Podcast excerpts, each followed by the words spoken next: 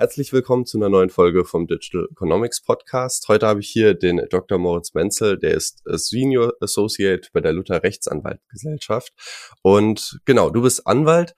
Erzähl mal, wie du drauf gekommen bist, irgendwann zu sagen, ich gehe jetzt Richtung Jura, ich studiere jetzt in die Richtung und, und will Anwalt werden. Ja, äh, erstmal äh, danke, Luis, für die Einladung. Ähm, freut mich, hier, hier sein zu dürfen und hier mitmachen zu können. Ähm, ja, warum wird man Anwalt? Äh, ehrlich gesagt wollte ich gar nicht Anwalt werden. Jura war für mich so eine Art Notlösung. Das klingt jetzt komisch, aber die Idee war, okay, mit Jura kann ich ja alles machen.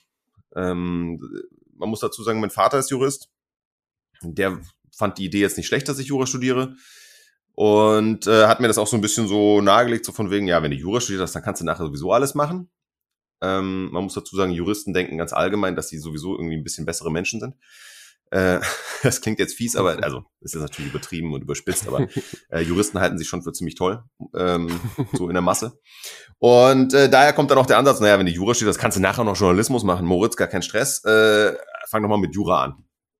Und so kam das dann. Und, äh, zugeben, ich hatte mich auch nicht groß um irgendwas anderes gekümmert. Dann habe ich halt angefangen, Jura zu studieren und bin da so nach und nach reingerutscht. Ne? Ich meine, dann machst du irgendwann deine Scheine, dann geht es irgendwann aufs erste Examen los äh, und dann ziehst du das durch. Ne? Da steckst du auch so drin, hast deine Kommilitonen und ja, und irgendwann merkst du, okay, jetzt bin ich Jurist.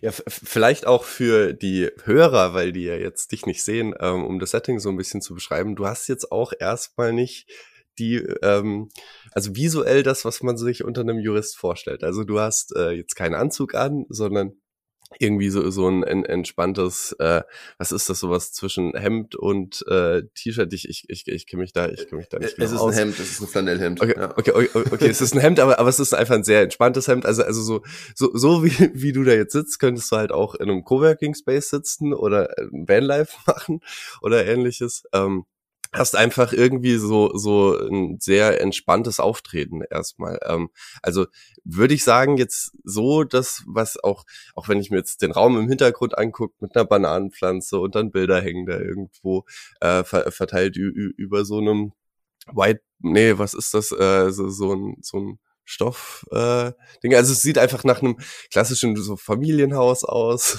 und so weiter. Also es ist, ähm, ich habe hier nicht so krasse Anwaltsvibes äh, jetzt gerade, was äh, erstmal so nett gemeint ist, weil ich, weil ich äh, quasi ähm, keine Ahnung, ich, ich, ich finde diese ganze Anzugwelt mit äh, Anzug und Krawatte und äh, vielen Förmlichkeiten und so weiter, also ich kann damit oft nicht so viel anfangen.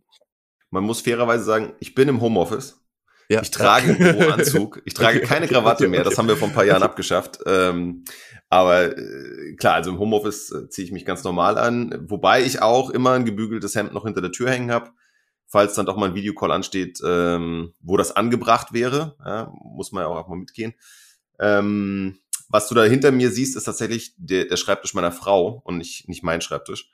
Ähm, mein Schreibtisch sieht etwas unordentlicher aus. Und dafür hängt bei mir nicht so, ein, so eine Pinnwand, sondern bei mir hängen hier äh, Gitarren tatsächlich. ah, perfekt. Aber, die ja, aber, aber, aber auch da, also so, so würde ich sagen, ist erstmal ähm, ja, also nicht, nicht das, was ich mir klischeemäßig bei, bei, bei einem Anwalt vorstelle, aber würdest du sagen, ähm, das ist trotzdem wichtig oder, oder wird gerne gesehen, wenn du jetzt sagst, bei der Arbeit ist dann doch ähm, ein bisschen mehr Dresscode? Ähm, also wird das erwartet?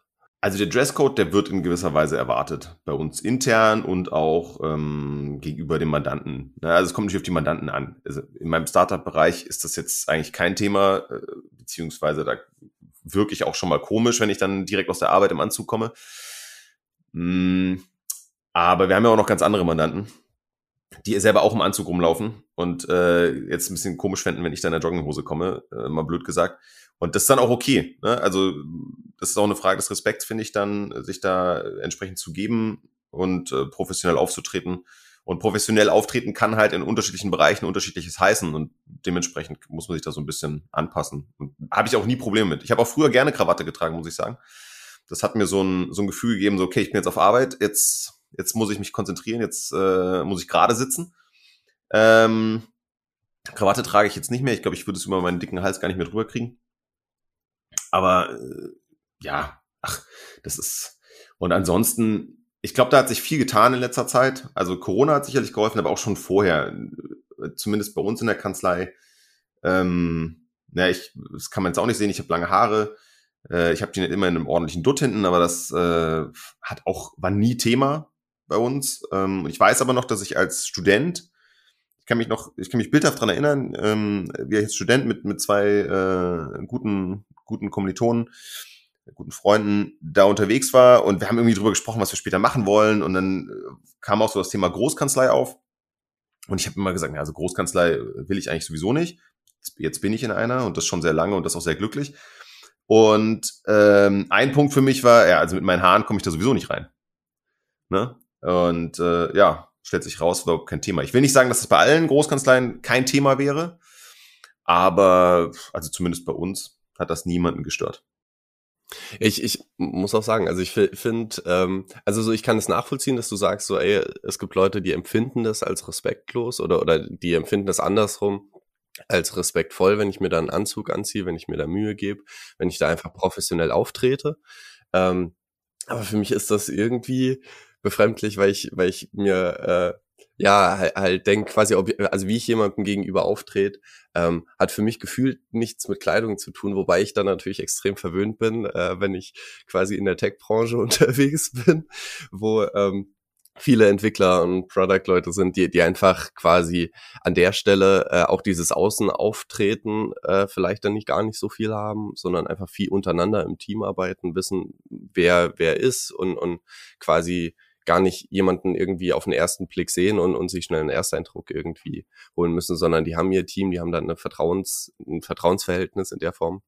Im Idealfall da in ihren Teams. Also so, äh, da, da bin ich, glaube ich, auch verwöhnt.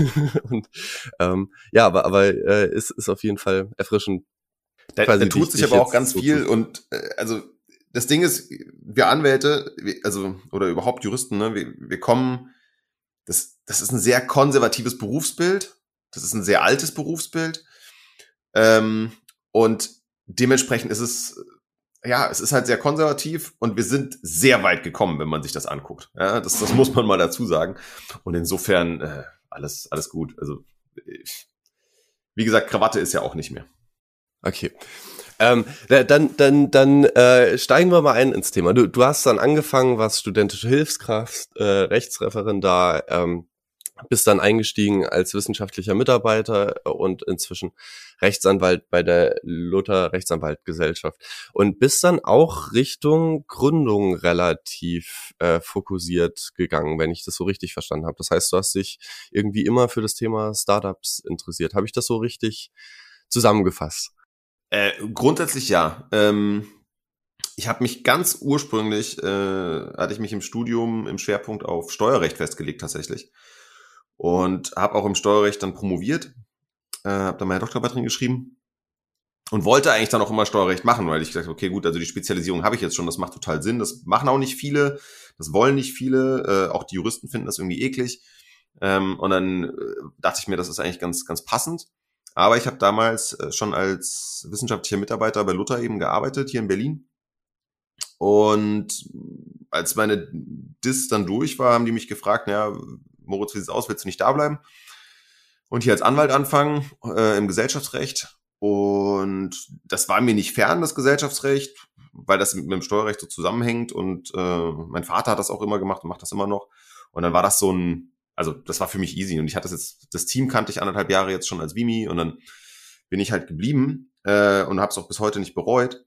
Und mein Chef, äh, Andreas Tüxen, der hat damals schon ganz viel äh, im Startup und Venture Capital Bereich beraten und dann bin ich auf die Weise ganz automatisch in diese Schiene reingekommen und habe auch für mich entdeckt, das macht mir einfach Spaß. Äh, erstens mit Leuten in meinem Alter zu arbeiten als als Mandanten. Ähm, Zweitens ist das, ist das ein Bereich, wo man das Gefühl hat, man kann den Leuten wirklich helfen. Ja, das ist jetzt nicht irgendeine Rechtsabteilung in einem, einem Großkonzern.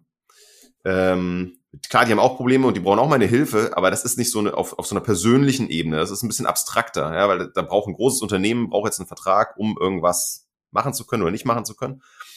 Ähm, während hier ist es wirklich, das, das sind Existenzen, ja, da kann ich Leuten helfen, ihre, ihre unternehmerischen Visionen umzusetzen. Und das ist irgendwie viel konkreter und, und viel näher dran am Menschen. Und deswegen macht mir das einfach ein bisschen mehr Spaß, ein bisschen mehr Emotionalität drin. Was sind da so klassischerweise deine Aufgaben? Also geht es da um Gesellschaftsverträge aufsetzen oder, oder ähm, sind das quasi die ersten Arbeitsverträge oder, oder was ist da so dein Kernfokus? Mein Kernfokus, ich bin halt im Gesellschaftsrecht tätig, das heißt, ich bin Gesellschaftsrechtler, das heißt, ich Arbeitsverträge, äh, dafür habe ich Kollegen, ja, die, die, die machen das, ähm, die machen das auch gut. Und ich spiele dann gerne den Vermittler ja, und sag, kein Problem, ihr braucht Arbeitsverträge, ich besorge euch die. Aber äh, mein, mein Schwerpunkt liegt ganz klar in dem, in dem Gründungsprozess. Äh, also wenn wir jetzt über Gründung reden, in dem Gründungsprozess, die Strukturierung, äh, die Leute ein bisschen an die Hand nehmen und ihnen sagen, was sind die nächsten Schritte, wie müssen wir das angehen, wie sollten wir das strukturieren, was ist die Timeline, was brauchen wir wann. Dann setze ich natürlich auch die, den Gesellschaftsvertrag auf, ähm, vielleicht auch mal die Gründungsurkunde, wenn das nicht der Notar macht solche, solche Geschichten am Anfang. Und dann reden wir ein bisschen drüber, wer soll Geschäftsführer werden, mit welchen Rechten. Äh, Geschäftsführer-Dienstvertrag würde ich auch wieder nicht selber machen, das machen wieder die Arbeitsrechtler, aber da kenne ich wieder jemanden und kann ich wieder besorgen. Dann, dann, dann lass uns mal so einen klassischen Gesellschaftsvertrag angucken, weil, also ich, ich glaube, das ist super spannend für jemanden, der sich damit noch nie auseinandergesetzt hat. Ähm, so, ich meine, ich habe selber gegründet, dementsprechend so ein paar Grundlagen habe ich, aber schon mal diese Unterteilung zwischen Gesellschafter und Geschäftsführer, das hat bei mir ganz schön gedauert, bis, bis das für mich klar war. Äh, kannst du das mal erklären, quasi, warum es so einen Gesellschaftsvertrag gibt? Ähm, und, und was quasi die Gesellschafter für eine Aufgabe haben und was die Geschäftsführer quasi dann machen. Ja, klar, gerne. Also vielleicht vorab, wir reden jetzt hier immer, sag ich mal, vor dem Leitbild der GmbH oder der UG. Also viele werden ja vielleicht auch eine UG erstmal gründen. Ähm, das kann man aber jetzt hier komplett einheitlich behandeln, weil UG und GmbH, die unterscheiden sich an, an zwei minimalen Punkten. Ansonsten, äh, also das kann man ignorieren. Das ist genau das gleiche Konstrukt. Die GmbH ist eine eigene Rechtspersönlichkeit. Das heißt, die kann selbstständig äh, und alleine Verträge schließen, kann Rechte erwerben ähm, und, und im, im äh, Rechtsverkehr auftreten. Das ist eine Besonderheit. Und weil das so ist, so, das ist ja, das ist ja nur so ein künstliches Konstrukt, so eine GmbH, das ist ja nur so eine, ja, so eine Rechtshülle, die gibt's ja nicht, kann ich nicht anfassen, muss die jemanden haben, der sie vertritt, der für sie handelt, der für sie spricht, äh, für sie äh, auch Erklärungen entgegennimmt, und das ist der Geschäftsführer den muss ich halt bestimmen, muss sagen, X, Person XY ist jetzt der Geschäftsführer oder die Geschäftsführerin. Und ähm, diese Person kann, aber muss nicht deckungsgleich mit den Gesellschaftern. Wer sind die Gesellschafter? Das sind die Leute, die gemeinsam die GmbH gegründet haben, die sagen, okay, wir machen das 50-50 oder wir machen das, wenn wir drei Leute sind. Also man kann es völlig frei einteilen, ne? also ich, ich völlig beliebig. Ähm, zu unterschiedlichen Prozentsätzen kann man sich da beteiligen und wie beteiligt man sich? Letztendlich beteiligt man sich einfach in erster Linie, wenn man sich das rechtlich anguckt, über Kapital. Ähm, eine GmbH hat ein Stammkapital. Das sind, äh, das hat jeder schon mal gehört irgendwie, das sind 25.000 Euro. Die müssen am Anfang eingezahlt werden. Man muss sie bei Gründung theoretisch auch nur hälftig einzahlen, aber ne, das ist mal, lassen wir mal außen vor. Die muss ich irgendwie einzahlen und darüber definiert sich diese GmbH, über dieses Stammkapital. An dem Stammkapital werden die Gesellschafter beteiligt. Das heißt, wenn, wenn wir beide jetzt eine GmbH gründen und wir machen das 50-50, bringe ich 12.500 Euro mit und du bringst 12.500 Euro mit. Und dann äh, haben wir beide 12.500 Geschäftsanteile, a 1 Euro an dieser GmbH. Das heißt, wir haben die gleichen Stimmrechte in der GmbH, weil die Stimmrechte hängen an den Anteilen. Ähm, und wir machen aber eigentlich nichts, außer dass wir einmal Geld reingegeben haben. Den Rest macht jetzt der Geschäftsführer. Jetzt können wir beide uns zu Geschäftsführern machen. Wir können uns aber auch einen fremden Dritten holen der einfach nur aus der Branche kommt, wo wir sagen, der macht das. Wir haben ja das Geld gegeben. Wir sind jetzt raus und den Rest macht der Geschäftsführer. Das Leitbild natürlich beim Startup ist, naja, die Gesellschafter, die arbeiten, arbeiten dann auch da drin mit. Ne? Aber das ist eigentlich nicht das rechtliche Leitbild. Das muss ich nicht machen. Ähm, das wird natürlich häufig so sein, in aller Regel, nicht nur bei Startups, aber wie gesagt, ist, ist überhaupt kein Zwang. Und ähm, das ist dieses künstliche Konstrukt. Ich habe Gesellschafter, darunter hängt die GmbH, die GmbH wird vertreten durch den Geschäftsführer. War das so einigermaßen klar? Das, das war perfekt. äh, ich fand das so krass, als ich das erste Mal gecheckt habe, dass quasi, also es gar nicht so sein muss, dass der Chef die Firma besitzt, beziehungsweise dass er sie halt nur zum Teil besitzt. Ähm, Aber quasi, also gerade grad, natürlich jetzt in größeren Firmen, ist halt oft der Geschäftsführer überhaupt nicht der, der quasi den Großteil der Firma besitzt, sondern halt oft irgendwie, ich meine, jetzt von der GmbH äh, Richtung äh, AG oder SE geht, halt quasi einfach jemand, der fest angestellt wird als Geschäftsführer von den Aktionären oder von den Gesellschaftern. Das, äh, ich, ich, ich fand das krass. Äh, das irgendwie hat bei mir sehr, sehr lange gedauert, bis ich das so auf dem Schirm hatte. Ähm, okay, da gibt's eine Trennung, ganz einfach. Und ich meine, ähm, da wird dann halt einmal im Jahr entschieden, okay, wollen wir den Geschäftsführer weiterhin behalten, macht er seinen Job gut oder, äh, oder holen wir uns vielleicht einen neuen. Ich meine, bei mir, ich habe ja auch eine äh, klitzekleine UG, ist das immer ein bisschen äh, lustig. Ich mache dann einmal im Jahr eine, Geschäfts äh, eine Gesellschafterversammlung, wo ich dann äh, unterschreibe als Geschäftsführer und unterschreibe als Gesellschafter und das dann trotzdem quasi formal so abhalten muss, dass alle vollständig da sind und was gemeinsam entschieden wurde. Ähm, Genau, aber aber aber ist ab, absurd äh, quasi an der Stelle, aber generell würde ich sagen eigentlich ein ziemlich cleveres Konzept zu sagen, okay, man trennt das voneinander. So, das sind die Inhaber der Firma und und das ist quasi die Person, die jetzt einfach eingesetzt ist für Zeitraum X. Ähm, quasi das Ganze zu führen. Ähm, wie ist das mit den Stimmrechten? Ähm, du hast jetzt gesagt, okay, klassischer Fall 50-50, ähm, jeder zahlt äh, 12.500 Euro ein und, und besitzt 50 Prozent der Firma. Kann man das frei regeln? Also wäre es auch möglich zu sagen, okay, beide zahlen 12.500 Euro ein, aber der eine besitzt 10 Prozent, der andere 90 Prozent? Ähm, also, dass er wirklich dann nur 10 Prozent Geschäftsanteile hat und der andere 90 Prozent Geschäftsanteile also grundsätzlich ja, wäre aber ein sehr eigenwilliges Konstrukt, weil was ich machen müsste ist, ähm, es müsste pro forma schon einer halt 90 Prozent der Geschäftsanteile übernehmen, so nennen die Juristen das. Äh, und der andere würde einfach nur für ihn das Stammkapital einzahlen, aber es wäre eigentlich schon die Verpflichtung desjenigen, der die 90 Prozent hat, auch 90 Prozent Stammkapital einzuzahlen. Es würde nur jemand anders für ihn zahlen. Ja? Ähm, weil grundsätzlich jeder für seine Geschäftsanteile das, das äh, Stammkapital einzahlen muss. Aber was ich trotzdem machen kann, ist, ich kann auch sagen, okay, wir haben 50-50 Geschäftsanteile, aber die Geschäftsanteile von der Person A haben doppeltes äh, Stimmgewicht als die Geschäftsanteile von der Person B, äh, so dass der der eine ähm, den anderen immer überstimmen kann, weil er immer zwei Drittel der Stimmen hat. Das also wäre nur so ein Beispiel, das das das könnte man zum Beispiel machen. Ähm, da ist man völlig frei. Man kann auch äh, Vetorechte einziehen im Gesellschaftsvertrag, kann sagen, okay, grundsätzlich sind wir hier äh, 90 zu 10 drin, ja, in deinem Beispiel, aber es gibt Sachen, da soll trotzdem der mit den 10, der, der muss mitsprechen dürfen. Und wenn der Nein sagt, dann passiert es auch nicht. So, kann ich in, die, kann ich in den Gesellschaftsvertrag reinschreiben. Ähm, und dann, dann ist der, hat er so einen gewissen Minderheitenschutz. Wie, wie, wie ist das mit dem Vetorecht? Da gibt es doch diese 25,1 Prozent, die manchmal gefordert werden. Und das ist ganz irritierend, wenn man dann liest, 25,1 Prozent inzwischen. Ähm, Habe ich mal äh, nachgeguckt und da hieß es, äh, das liegt auch eben an diesem Vetorecht. Also ab 25,1 Prozent gibt es quasi bei wesentlichen Entscheidungen die Möglichkeit, automatischen Veto einzulegen, ohne dass es explizit festgehalten ist. Ist das richtig? Jein, also der der Grundsatz ist, jede Entscheidung wird mit einer einfachen Mehrheit getroffen. Ja, das heißt, mit, mit 50 plus 1 äh, bin, ich, bin ich dabei. Die, das Gesetz kennt davon aber Ausnahmen. Und das sind diese, wenn du so willst, wesentlichen Entscheidungen, wobei das geht nicht so weit, dass das wirklich alle wesentlichen Entscheidungen sind, sondern das sind nur die im Gesetz genannten. Zum Beispiel eine Änderung der Satzung, also des Gesellschaftsvertrags oder eine Kapitalerhöhung. Ja, dafür brauche ich 75 Prozent. Und deswegen kommt darüber über das Gesetz dieses Veto mit den 25,1. Ja, in dem Moment, wo jemand 25,1 hat, kann der andere nicht mehr ähm, zum Beispiel den Gesellschaftsvertrag ändern oder die, das Kapital erhöhen.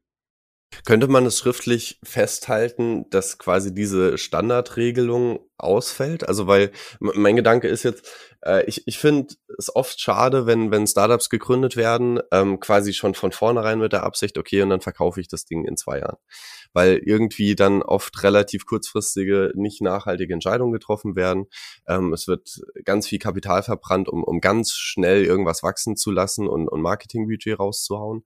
Ähm, und eigentlich, eigentlich finde ich den Gedanken halt schön, dass, dass Leute liebevoll eine schöne, tolle Firma bauen, wo sie irgendwie Herzblut reinstecken. Jetzt ist das aber natürlich so, dass man Fremdkapital braucht. Ähm, keine Frage. Und, und möchte sich aber vielleicht das Recht vorbehalten, mit zu entscheiden, okay, darf das Ding verkauft werden? Ist äh, das ist mein Baby? Ich möchte das vielleicht nicht, dass das verkauft wird. Ich möchte das vielleicht irgendwann an die Börse führen. Ähm, also gibt schon Möglichkeiten, dass, dass quasi Gesellschafter vielleicht auch ihre Anteile an andere Leute verkaufen, aber ich möchte nicht, dass die Firma als Ganzes verkauft wird. Ähm, so, und, und kann man da irgendwie einen Riegel vorschieben? Also kann man da sagen, okay, du hast jetzt zwar 30 Prozent an der Firma, aber trotzdem haben wir schriftlich festgehalten, dass quasi ein Verkauf der Firma äh, nicht stattfindet oder nur stattfindet, wenn so und so viel Prozent, äh, also über 75 Prozent der Leute zustimmen? Ja und nein. Also A, es ist der absolute Klassiker, ähm, dass ich im Gesellschaftsvertrag drinstehen habe, das ist eine sogenannte Vinkulierungsklausel, äh, dass Geschäftsanteile nur entweder mit Zustimmung der Gesellschafterversammlung oder mit einer bestimmten Mehrheit oder mit Zustimmung aller Gesellschafter verkauft werden dürfen oder übertragen werden dürfen überhaupt. Ja?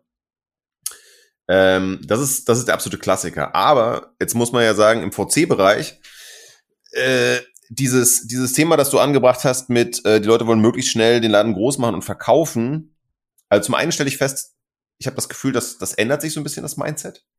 Zum anderen ist aber auch so, ähm, das kommt ja nicht von ungefähr, sondern das kommt über die Art der Finanzierung. Ja, wenn ich im Bereich der VC-Finanzierung bin, äh, jeder Investor, der da reingeht, will irgendwann Return auf sein Investment und der will das halt nicht in Form von Gewinnen, die er vielleicht irgendwann mal in, in äh, zehn Jahren äh, kriegt und dann das so langsam sein Investment wieder, wieder reinholt, sondern äh, große Venture Capital Fonds, die sammeln das, das Geld ja selber äh, ein und müssen es nach einem bestimmten Turnus, wenn der Fonds wieder geschlossen wird oder ausläuft, zurückzahlen mit Dividende.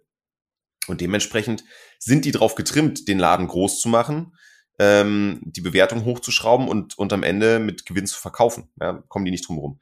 Das heißt, wenn ich denen das schmackhaft machen will, zu sagen, ich, ich habe ein Veto auf den Verkauf, das wird schwierig in der Praxis umzusetzen. Grundsätzlich, das ist das Schöne oder das ist eines meiner Lieblingsprinzipien im Jura, im Privatrecht. Wenn alle sich einig sind, kann ich fast alles vereinbaren. Es gibt so, klar, es gibt so ein paar gesetzliche Ausnahmen, wo ich nicht ran kann, ja, weil ich da irgendwie Verbraucher schütze oder weil ich äh, andere, andere zwingende gesetzliche Normen habe, die ich nicht äh, durchbrechen kann. Aber im Großen und Ganzen kann ich vereinbaren, was ich will. Natürlich kann ich in meinen Gesellschaftsvertrag reinschreiben, wir werden diesen Laden nie verkaufen. Ja? Ähm, Verantwortungseigentum. Stichwort Verantwortungseigentum. Äh, weiß nicht, ob davon schon mal gehört hast, das ist so, ein, so eine Welle, die pff, ging jetzt vor ein paar Jahren los, dass Leute sagen, mh, hm, wir, wir hätten gerne äh, ja äh, nachhaltig agierende Unternehmen, die eben nicht nur auf das schnelle Geld aus sind, die nicht nur auf den Verkauf aus sind. Ähm, und vor dem Hintergrund wollen wir das vertraglich so stricken, dass da zum Beispiel auch die Mitarbeiter alle irgendwie beteiligt sind auf eine gewisse Weise. Und wir schreiben da aber rein, man darf die Anteile nicht verkaufen, man darf sie nicht versilbern und man darf auch nicht mehr als die Summe X an Gewinnen rausziehen, weil das große Ziel ist jetzt hier, äh, das langfristig für die, für die Gesellschaft quasi aufzubauen, dieses Unternehmen. Jetzt mal ganz vereinfacht. Da gibt es auch eine Bestrebung, das in Gesetz zu gießen. Das sehe ich aber nicht kommen, ehrlich gesagt. Da gab es jetzt auch gerade eine Absage aus, äh, aus dem Ministerium, was das angeht. Äh, also die Bestrebungen gibt's, aber das scheitert halt oft in der Praxis daran, dass ich einen Investor brauche, der da mitmacht. Und jeder Investor sagt, ja, ist ja schön, aber ich, ich gebe ja nicht zum Spaß da Geld rein. Ich will das, ich will das ja vermehren und wiederkriegen. Und äh, das ist, du wirst an der Realität scheitern damit. aber, aber es, in, in, es, es, 90 Prozent der Fälle. Es ist ja auch absolut nachvollziehbar. Also ich meine, es ist, äh, es wäre wie, wenn ich jetzt in einer Aktie irgendwie, äh, dass ich eine Aktie kaufe, wo ich weiß, ja, ich werde sie aber nie verkaufen dürfen. So, ich habe quasi feenstaubmäßig so auf dem Papier habe ich, besitze ich dann Anteile, aber, aber wenn ich die Aktie nicht verkaufen darf, ist sie für mich ja in dem Moment wertlos. Trotzdem denke ich mir halt, also wäre es halt möglich festzuhalten, dass der Investor seine Anteile verkaufen darf, ähm, quasi zu denselben Konditionen, dass jemand, der dann wieder reinkommt, hat dann halt dieselben Konditionen, wie er im Gesellschaftervertrag stehen? Oder ist sowas komplett ausgeschlossen? Also, weil das, was ich, glaube ich, schwierig finde für, für ganz viele Gründer, ist, dass dann ja gleich die gesamte Firma als Ganzes Ganzes verkauft wird. Das heißt, dass halt der Gründer auch raus ist. Ja, also das gibt es sogar, aber andersrum gedacht, äh, nämlich dass der Investor sagt, pass mal auf, nach ein paar Jahren muss ich wissen, dass ich meine Anteile verkaufen kann, weil dann schließt mein Fonds. Ich muss dann irgendwie äh, ich brauche brauch einen Ausweg, auch wenn der große Exit nicht kommt. Und wenn ich einen Käufer nur für meine zehn Prozent finde, dann bin ich raus. Ja? Also das, so sieht man das ganz oft geregelt. Das, das, das Thema ist halt, ich kann das Unternehmen besser verkaufen, wenn ich 100 Prozent verkaufe. Ja, weil wenn jemand wieder nur mit 10% reinkommt, zu den gleichen Konditionen, die vorher herrschten, äh, das ist, ist nicht so richtig sexy für den, für den Käufer. Ähm, weil er ja, keine Kontrollrechte, kann, kann keine äh, Geschäftsführer einsetzen, kann nicht, nicht schalten und walten, wie er will. Vielleicht, ja, es kommt auch immer darauf an, wer ist der Käufer, aber oft ist das dann ja ein größerer Konzern, der, der, der dieses Startup irgendwie bei sich integrieren will, weil er das Produkt gut findet oder die Leute gut findet oder was auch immer. Oder auch nur die Marke haben will. So, und wenn er das alles nicht kann, weil er hat nur zehn Prozent, dann ist das, dann zahlt er dafür weniger. Das ist ganz einfach. So.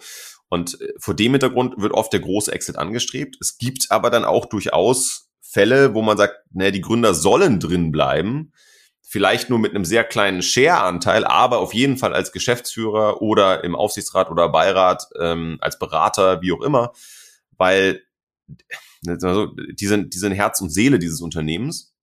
Die haben das aufgebaut, die kennen, die kennen äh, jeden Schreibtisch, jede Schraube, jeden, äh, jede Zeile Code in dem Laden. Und der Käufer will die sogar halten für eine Zeit lang, weil er sagt, ich brauche die, damit wir hier einen sauberen Übergang haben. Ja?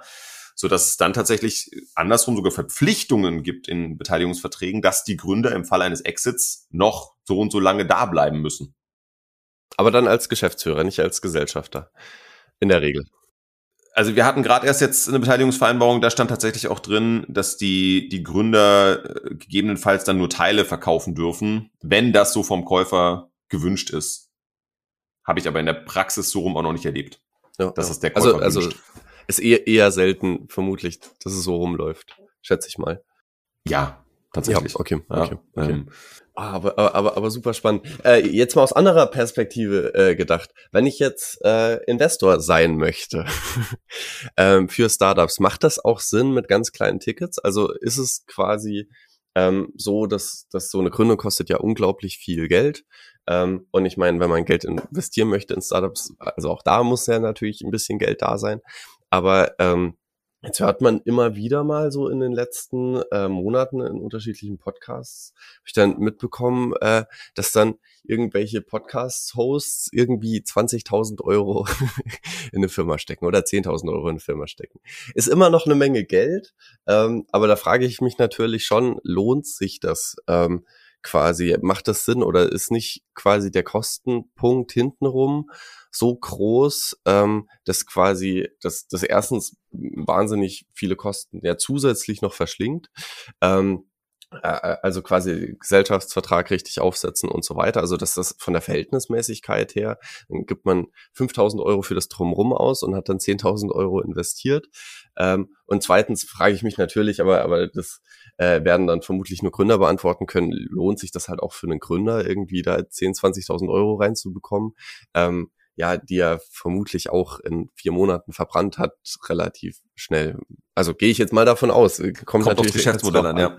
Ähm, also vielleicht erstmal ein, äh, eine, eine kurze Richtigstellung. Eine Gründung kostet nicht unglaublich viel Geld. Äh, ähm, also eine Gründung kann unglaublich viel Geld kosten, wenn man es falsch macht. Aber wenn man, wenn man wirklich, und das würde ich auch immer empfehlen, wenn man, wenn man gründen will, ähm, vermeidet Schnörkel, vermeidet unnötiges, äh, schon am Anfang irgendwelche super komplizierten Regelungen aufsetzen, weil ganz ehrlich, niemand weiß, wie lange es dieses Unternehmen geben wird. Äh, beziehungsweise niemand weiß, wann sowieso die nächste Finanzierungsrunde, erste Finanzierungsrunde ansteht, wann ihr jemanden mit dazu holt und sowieso der Gesellschaftsvertrag wieder umgeschmissen wird und es einen neuen gibt. Also da am Anfang zu viel Geld reinzustecken, ohne sachlichen Grund. Es gibt sicherlich Momente, da macht das Sinn. Ja? Aber in aller Regel würde ich sagen, keep it simple, macht wirklich eine einfache äh, Satzung, irgendwas Standardmäßiges, äh, wo die, wo die Standardsachen geregelt sind und damit fahrt ihr gut und dann legt ihr erstmal los und dann könnt ihr immer noch nachjustieren, wenn ihr irgendwie merkt, das funktioniert nicht richtig, als dass ihr da euch super komplizierte Konstruktionen ausdenkt. Das führt nur zu, zu Frust und vor allem Kosten am Anfang schon. That said, würde ich sagen, ähm, die der Einstieg von jemandem mit einem 10 oder 20.000 Euro Ticket kann Sinn machen, aber dann muss man gucken, wie man es macht. Also ich würde nie, also, äh, keine Ahnung, ich habe gegründet und nach einem halben Jahr sagt jemand, komm, ich gebe dir 10.000 Euro und dafür will ich Anteile, ja, äh, dann würde ich immer sagen, pass mal auf, äh, das, das können wir jetzt so nicht machen. Das ist, weil dann sind wir an dem Punkt, was du sagst, ne? weil dann muss ich wieder zum Notar gehen, ich muss äh, eine Kapitalerhöhung äh, beschließen, ich muss die Satzung ändern, ich muss es zum Handelsregister anmelden, pipapo. Das, da ist der, der Aufwand, der frisst zwar nicht die 10.000 Euro auf, aber der, der frisst einen so großen Teil davon auf, dass es sich das einfach nicht lohnt. Das ist, das ist Schwachsinn. Äh, was man an der Stelle tatsächlich dann macht, ist, ähm, man würde sowas über ein Wandeldarlehen machen. Ja. Das heißt? Das heißt, der, äh, die 10.000 Euro würden erstmal als Darlehen in die Gesellschaft gehen, aber mit der Verpflichtung, dass in der nächsten Finanzierungsrunde dieses Darlehen gewandelt wird in Anteile. Sprich, der Darlehensgeber, der Investor, verzichtet dann auf seine 10.000 Euro gegenüber der Gesellschaft und kriegt dafür Anteile. Ja, also ganz, ganz vereinfacht gesagt. Äh, und kriegt so viel Anteil, wie wenn er 10.000 Euro in Bar reingelegt hätte. Weil wirtschaftlich ist das für die Gesellschaft das Gleiche, weil die Forderung erlischt. Ja, sie müssen die 10.000 nicht mehr zurückzahlen. Dann stehen sie bilanziell genauso da, wie wenn sie 10.000 bekommen hätten in der Situation. Und äh, so würde man das machen. Ich will jetzt hier nicht ins Detail gehen. Es gibt gerade neue Rechtsprechungen, die sagt, naja, man müsste Wandeldarlehen eigentlich auch beurkunden. Aber die absolute Praxis und wird es auch weiterhin sein, davon gehe ich ganz fest aus, ist Wandeldarlehensverträge nicht zu beurkunden. Das heißt, ich kann die super kostensparsam machen und in der Regel hole ich dann ja auch nicht nur ein Ticket mit 10.000 Euro, sondern dann habe ich noch ein paar andere Leute am Start, die vielleicht dann noch mal 30 geben, einer gibt vielleicht 50 und, ne, und in der Summe macht das dann Sinn, so eine Wandeldarlehensrunde aufzusetzen erstmal, bis ich zur nächsten echten Finanzierungsrunde komme. So würde ich es machen. Ob das am Ende für den Investor Sinn macht, ja, das muss jeder sich selber ausrechnen, weil mit 10.000 Euro, jetzt mal unterstellt, das Startup macht einen guten Weg, dann kommt bald eine Runde mit einer Mio, dann kommt eine Runde mit drei Millionen. Die Verwässerung kann ich mir schnell ausrechnen. Da, da lande ich ganz schnell bei unter einem Prozent. Äh, ich sag mal, unter einem Prozent an einem Unicorn ist immer noch ganz nett, äh, wenn ich irgendwann verkaufen kann. Aber ob es zum Unicorn wird oder nicht, ne, weiß auch keiner. Ähm, noch ein Punkt vielleicht, warum sowas aber für, für Startups interessant oder nicht interessant sein kann. erstens, im frühen Stadium können 10.000 Euro sehr viel Geld sein, wenn man richtig damit umgeht. Zweitens, ich hole mir bei Business Angels und ich sag mal so, bei, bei 10.000 Euro reden wir ja über Angel-Investoren, ja. Ähm, da hole ich mir nicht nur das Geld, sondern da hole ich mir auch Know-how, Netzwerk, ähm, vielleicht so jemand, der mal Hand anlegt, der auch mal bereit ist, für mich über einen Vertrag drüber zu gucken oder mit zu einer Verhandlung zu kommen oder so oder mir mein Produkt mal ein bisschen schöner macht. Ähm, und das kaufe ich mir daher mit ein. Ja, und das ist der eigentliche Asset, der eigentliche Wert, dass mir jemand wirklich da sein Netzwerk aufmacht, vielleicht weitere Investoren auch ranholt auf die Weise äh, und deswegen dafür 10.000 Euro ein Ticket haben kann. Ja, bei, bei genannten Podcasts habe ich auch so ein bisschen das Gefühl, ähm, dass das genau das Ding ist, dass da eigentlich viel der Stempel, also auch quasi wertvoll ist, dass, dass quasi Person XY ähm, quasi sagt, okay, das ist eine gute Software, ist ein interessantes Startup ähm, und, und quasi das dann auch äh, mit dem eigenen Netzwerk teilt, also dass der Marketing-Effekt einfach enorm ist. Ähm, ja, Media for Equity. Ne, also um, das äh, ist ja ein Modell, das das ProSieben ja ganz, äh, ganz stark gefahren hat. Ja, die haben gesagt, wir haben, wir haben Werbefläche äh, oder Werbezeiten äh, im Fernsehen, die können wir gut abgeben und die, die stecken wir in Startups äh, statt Geld oder neben Geld und kriegen dafür Anteile und äh, die, gleichzeitig machen wir die Startups damit groß, weil wir haben äh, Werbung auf ProSieben laufen. Ja, ja. Aber, aber jetzt noch mal ganz konkret in die Richtung Business Angels gefragt, also quasi ganz kleine Leute oder was heißt ganz kleine Leute, aber verglichen halt, halt mit diesen riesen Beträgen kleine Leute.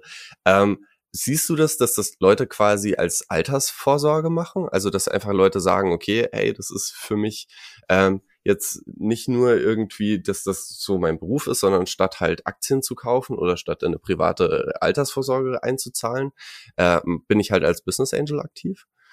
Ich glaube, dass also es würde einem, glaube ich, keiner empfehlen, sag ich mal so, weil, ne, also Altersvorsorge, da sucht man ja immer was. Klar, man will eine gewisse Rendite, aber will auch eine gewisse Sicherheit. Und ich weiß jetzt nicht, kommt ein bisschen darauf an, wie viel Kohle ich rumliegen habe. Ja, aber wenn ich so viel Kohle rumliegen habe, brauche ich vielleicht auch die Altersvorsorge nicht mehr. Ähm, und weil ich habe natürlich ein hohes Risiko. Das muss ich, das ist ja klar. Ich habe ja selbst bei, bei großen äh, Fonds habe ich, habe ich ein enormes Ausfallrisiko. Äh, und das habe ich als Angel, die ja noch viel früher reingehen, ähm, natürlich noch viel größer. Ja. Und dementsprechend würde ich das, glaube ich, für Altersvorsorge nicht empfehlen. Das ist wirklich, äh, wenn ich das Geld rumliegen habe und wenn ich wirklich an die Idee glaube und äh, ja, weil das Gemeine ist bei einem Startup, das ist ja oft ähm, Hop oder Flop. Das, also entweder das fliegt, dann hat es richtig gelohnt oder es fliegt halt gar nicht und dann kriege ich halt keinen Cent zurück in der Regel. Also ganz selten gibt's mal den Fall, dass dann wenigstens die Software verkauft werden kann, bevor man den Laden schließt oder so.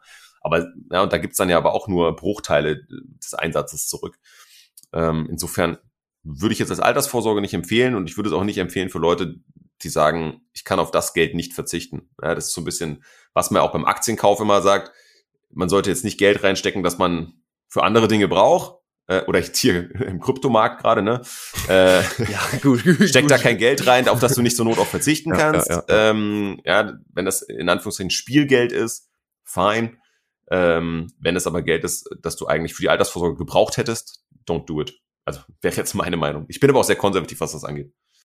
Ja, ich, ich, ich denke aber halt eher so, also im Sinne von, äh, dass man halt so ein Portfolio streut und, und halt sagt, okay, äh, ich, ich gehe jetzt halt einfach 80 Prozent auf sichere Investments, äh, habe dann da irgendwie mein MSCI World oder was auch immer, irgendein Ding, wo, wo ich mich einfach drauf verlassen kann, okay, das bildet halt die weltweite Marktwirtschaft ab. So und, und habe dann aber halt noch die 20 Prozent und, und sag, okay, ey, da setze ich dann einfach auf Themen, wo ich denke, okay, das kann halt explodieren, das kann aber auch äh, in die Hose gehen und das ist dann auch okay. Ähm, weil ich, ich, ich finde, also wenn man sich anguckt, wie viel Kapital dann doch letztendlich angelegt wird, äh, das, also auch, auch von Privatpersonen, das ist so unglaublich viel Geld und die Leute stecken so viel Geld in so sinnbefreite Sachen rein, die definitiv die Welt nicht besser machen, die definitiv jetzt auch keine tolle Rendite äh, irgendwie erwirtschaften, so, sondern halt langweilig so die ein, zwei Prozent pro Jahr holen, ähm, wo man halt einfach sagen kann, so ja, also ich, ich, ich glaube, gerade in Deutschland haben wir halt einfach eine Lücke, was so Venture Capital angeht. So, und, und warum sollte das nicht auch von privat kommen? Also warum sollte das nicht auch ähm, Möglichkeiten geben, dass halt Startups sagen, okay, wir machen halt dann einfach kleinere Tickets. Also so ich äh, find's, find's äh, sehr, sehr schade, dass wenig in Deutschland ähm, oft entsteht, weil dann eben Kapital auch fehlt. Ich, ich glaube aber an und für sich, also das ist halt auch ein juristisches Ding. Also so, warum ist es halt nicht möglich, ähm, für, für Startups irgendwie Wege zu finden, zu sagen, okay, wir machen kleinere Tickets, holen Business Angels rein, die dann vielleicht dann auch ihr Netzwerk wieder mit einspielen. Hat ja auch riesen Marketing-Effekte. Ich äh, habe das jetzt gerade bei Vital mitbekommen, die geben halt jetzt keine Anteile raus, sondern äh, Anleihen. Ähm, die haben ich weiß gar nicht, wie viele tausend Anteile rausgegeben in winzigen Tickets. Und, und ich meine, jeder, der, der ein kleines Ticket, der irgendwie einen kleinen Anteil ähm, an der Firma hat, mehr oder weniger, also keine Gesellschafteranteile, aber, aber halt Geld zur Verfügung gestellt hat, ist ja dann auch mehr als nur ein klassischer Kunde. Der, der wird dann ja auch zum Fan, der, der spricht drüber, der erzählt anderen davon. Ähm, und ich, ich glaube eigentlich, dass das, das wäre eine tolle Geschichte, wenn sich das in die Richtung bisschen entwickeln würde, dass Leute sagen würden, okay, 20 Prozent von meiner Altersvorsorge stecke ich halt einfach in Themen, wo ich einfach dran glaube, wo ich einfach die Chance vielleicht auch habe, krass viel Wachstum rauszuholen, also einfach eine riskante Wette dann vielleicht eingehe, ähm, statt dass halt Leute sagen, okay, ich stecke das jetzt in einen Immobilienfonds, der dann den Leuten das Wasser abstellt oder oder steck's halt in irgendeinen Stromkonzern, der in Deutschland keine Steuern zahlt. Also ganz ehrlich, wenn man sich die klassischen Rentenportfolios anguckt, da ist halt extrem viel unmoralisches Zeug dabei, extrem viel Zeug dabei, was definitiv die Welt nicht besser macht. Leute verabschieden sich von ihrer Verantwortung und sagen, ja, ich, ich habe ja nur in den Fonds investiert und so weiter, aber letztendlich sind sie auch mit dafür verantwortlich und ich glaube, es geht auch stark in die Richtung, dass Leute da eigentlich Verantwortung übernehmen wollen. Und wo übernimmt man mehr Verantwortung, als wenn man in ein Startup investiert, wo man voll dahinter steht? Ja, aber also nee, ich also ich, ich verstehe deinen Ansatz, aber ich, ich habe da ich habe so, so ein paar Anmerkungen. Also zum einen, ähm, klar, wenn man sich jetzt nur betrachtet, wie viel, wie viel Privatgeld fließt in, in Venture Capital, ist jetzt vielleicht gar nicht so viel.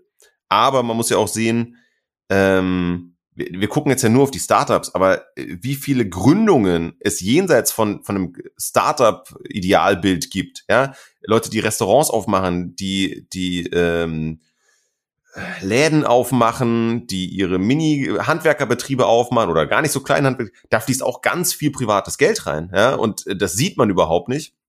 Und das ist oftmals mindestens so riskant wie, wie äh, im Startup-Bereich. Es ist aber natürlich nicht so öffentlich. Ja, aber ich sag mal, jedes, jedes durchschnittliche neu aufgemachte Restaurant, da wird ordentlich Eigenkapital drinstecken, weil die Banken haben überhaupt keinen Bock, das zu finanzieren. Ähm, und das ist schon was, was in Deutschland unglaublich viel passiert. Ja? Äh, ob es jetzt smarteres Money ist, als, äh, als in, wenn ich das in Startups stecke, das muss jeder für sich selber entscheiden. Aber letztendlich, also das gibt's ganz viel. Das sind auch Unternehmensgründungen. Ja? Die sind nur nicht vielleicht so innovativ oder so groß. Ähm, das, das andere Thema ist, also, äh, also noch so ein Punkt, ist jetzt nicht so, als ob alle Startups immer nur die Welt verbessern würden oder Produkte machen, die, die, die uns alle äh, besser äh, stellen oder als Gesellschaft irgendwie nach vorne bringen. Ja, das äh, würde ich auch mal ein Fragezeichen dran machen.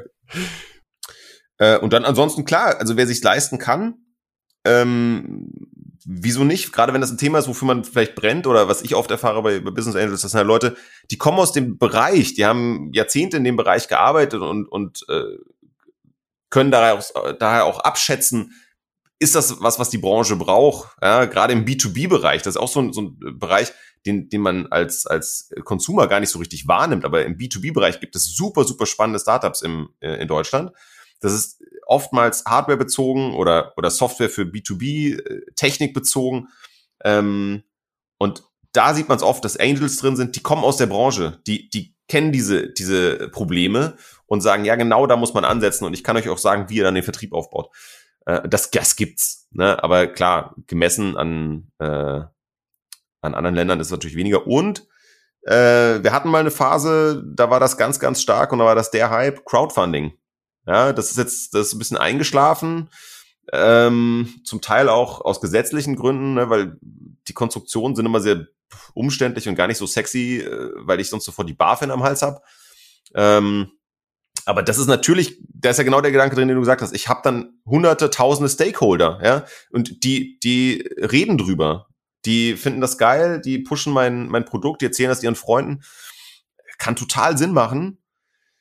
Äh, ist aber halt in Deutschland, ja, es ist so semi-sexy, ähm, einfach über die Konstrukte, wie es wie es gestalten kann, ähm, was, was regulatorische Gründe hat oft.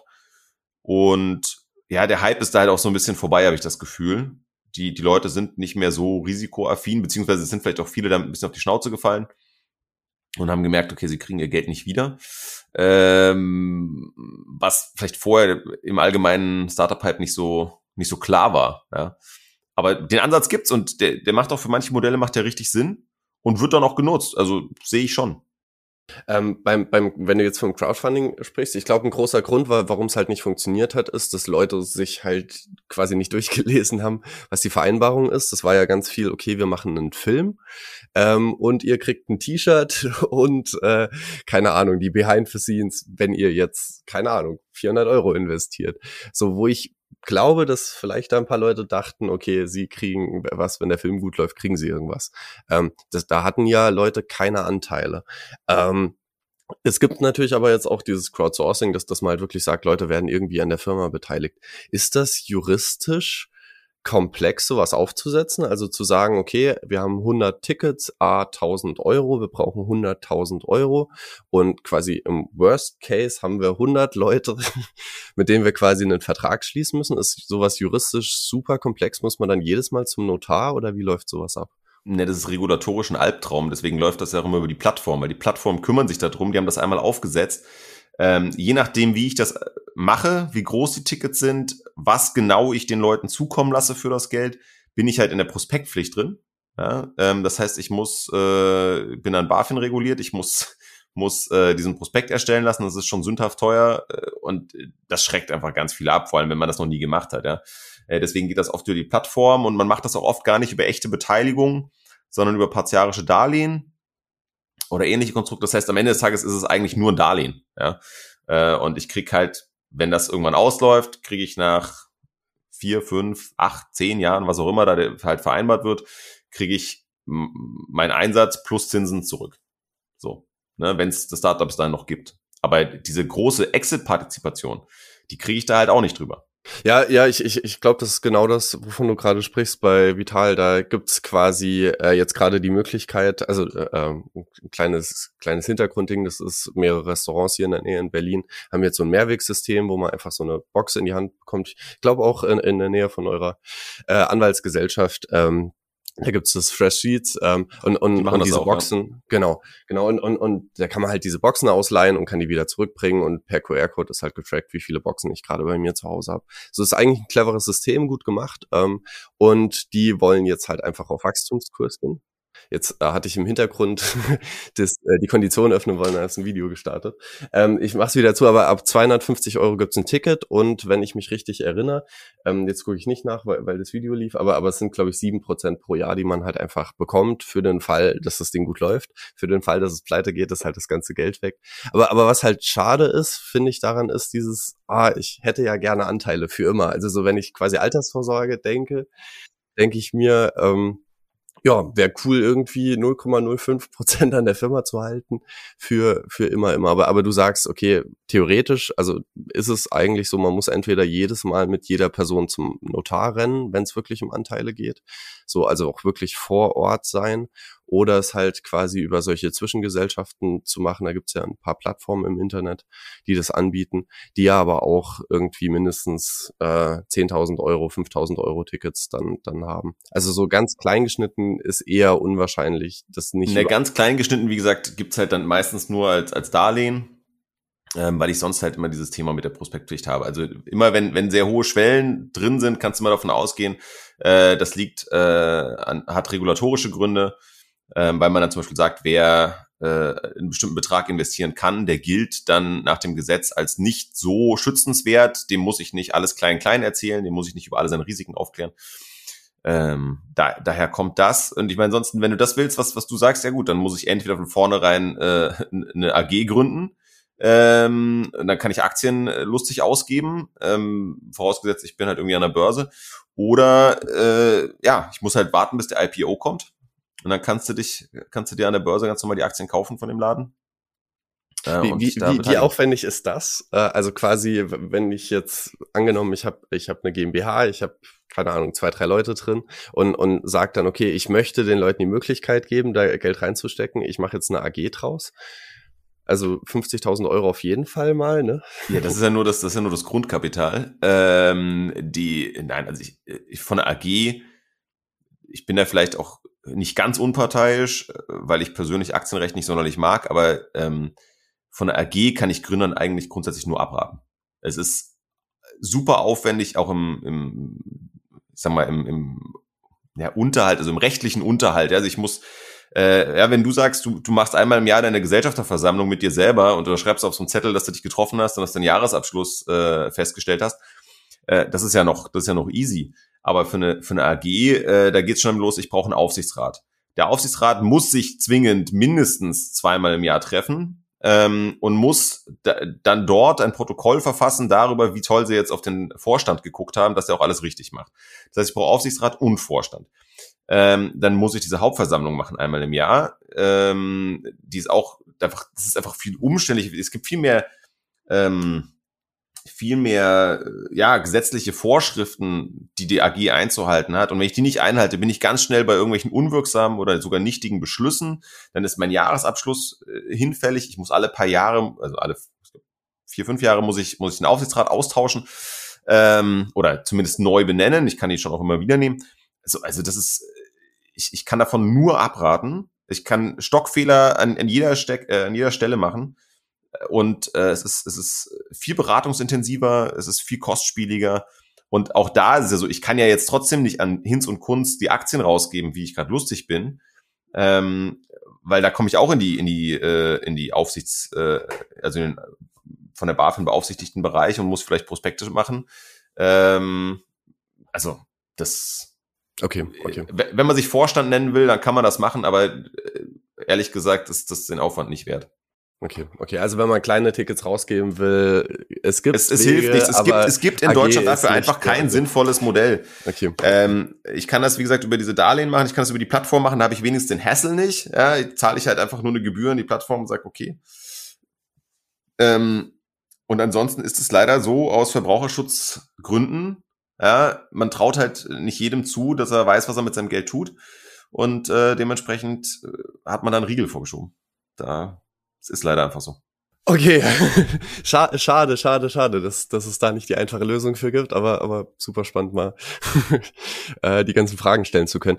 Äh, wie ist das denn jetzt generell bei späterem Einstieg? Weil du hast jetzt äh, auch vorhin schon gesagt, ja, vielleicht wenn Leute später einsteigen, das ist dann mal eine Million oder drei Millionen.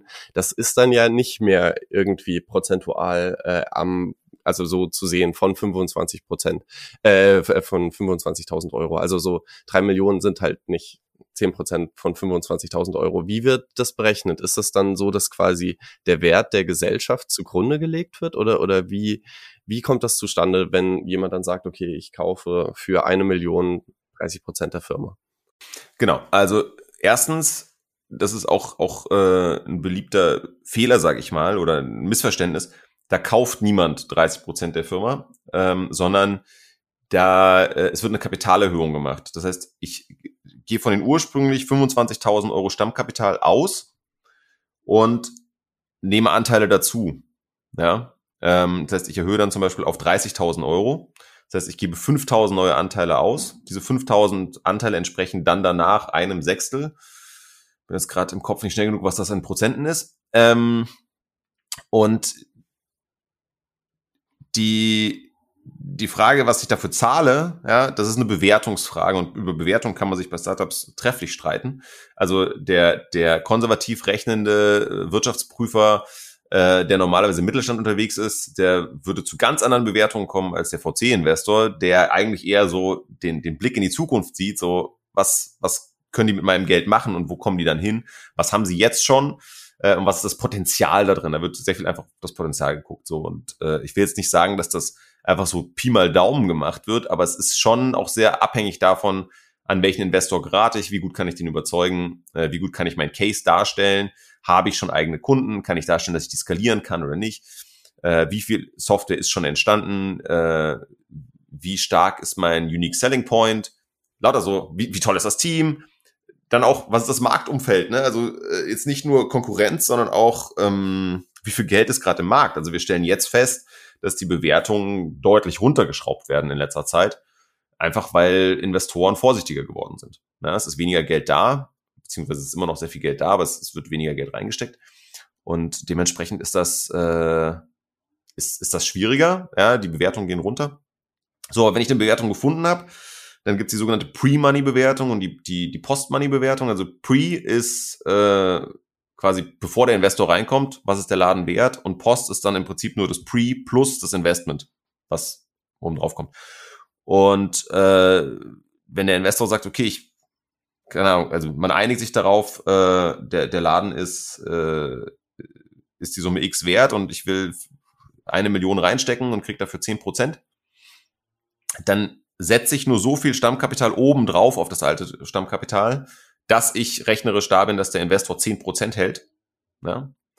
Und ähm, der, der äh, Investor zahlt dann diesen kleinen Betrag, die paar tausend Euro ins Stammkapital, die zahlt er direkt ins Stammkapital und den Rest, der von seiner Million übrig geblieben ist, den zahlt in die freie Kapitalrücklage, ähm, wenn er, wenn er seine Anteile bekommen hat.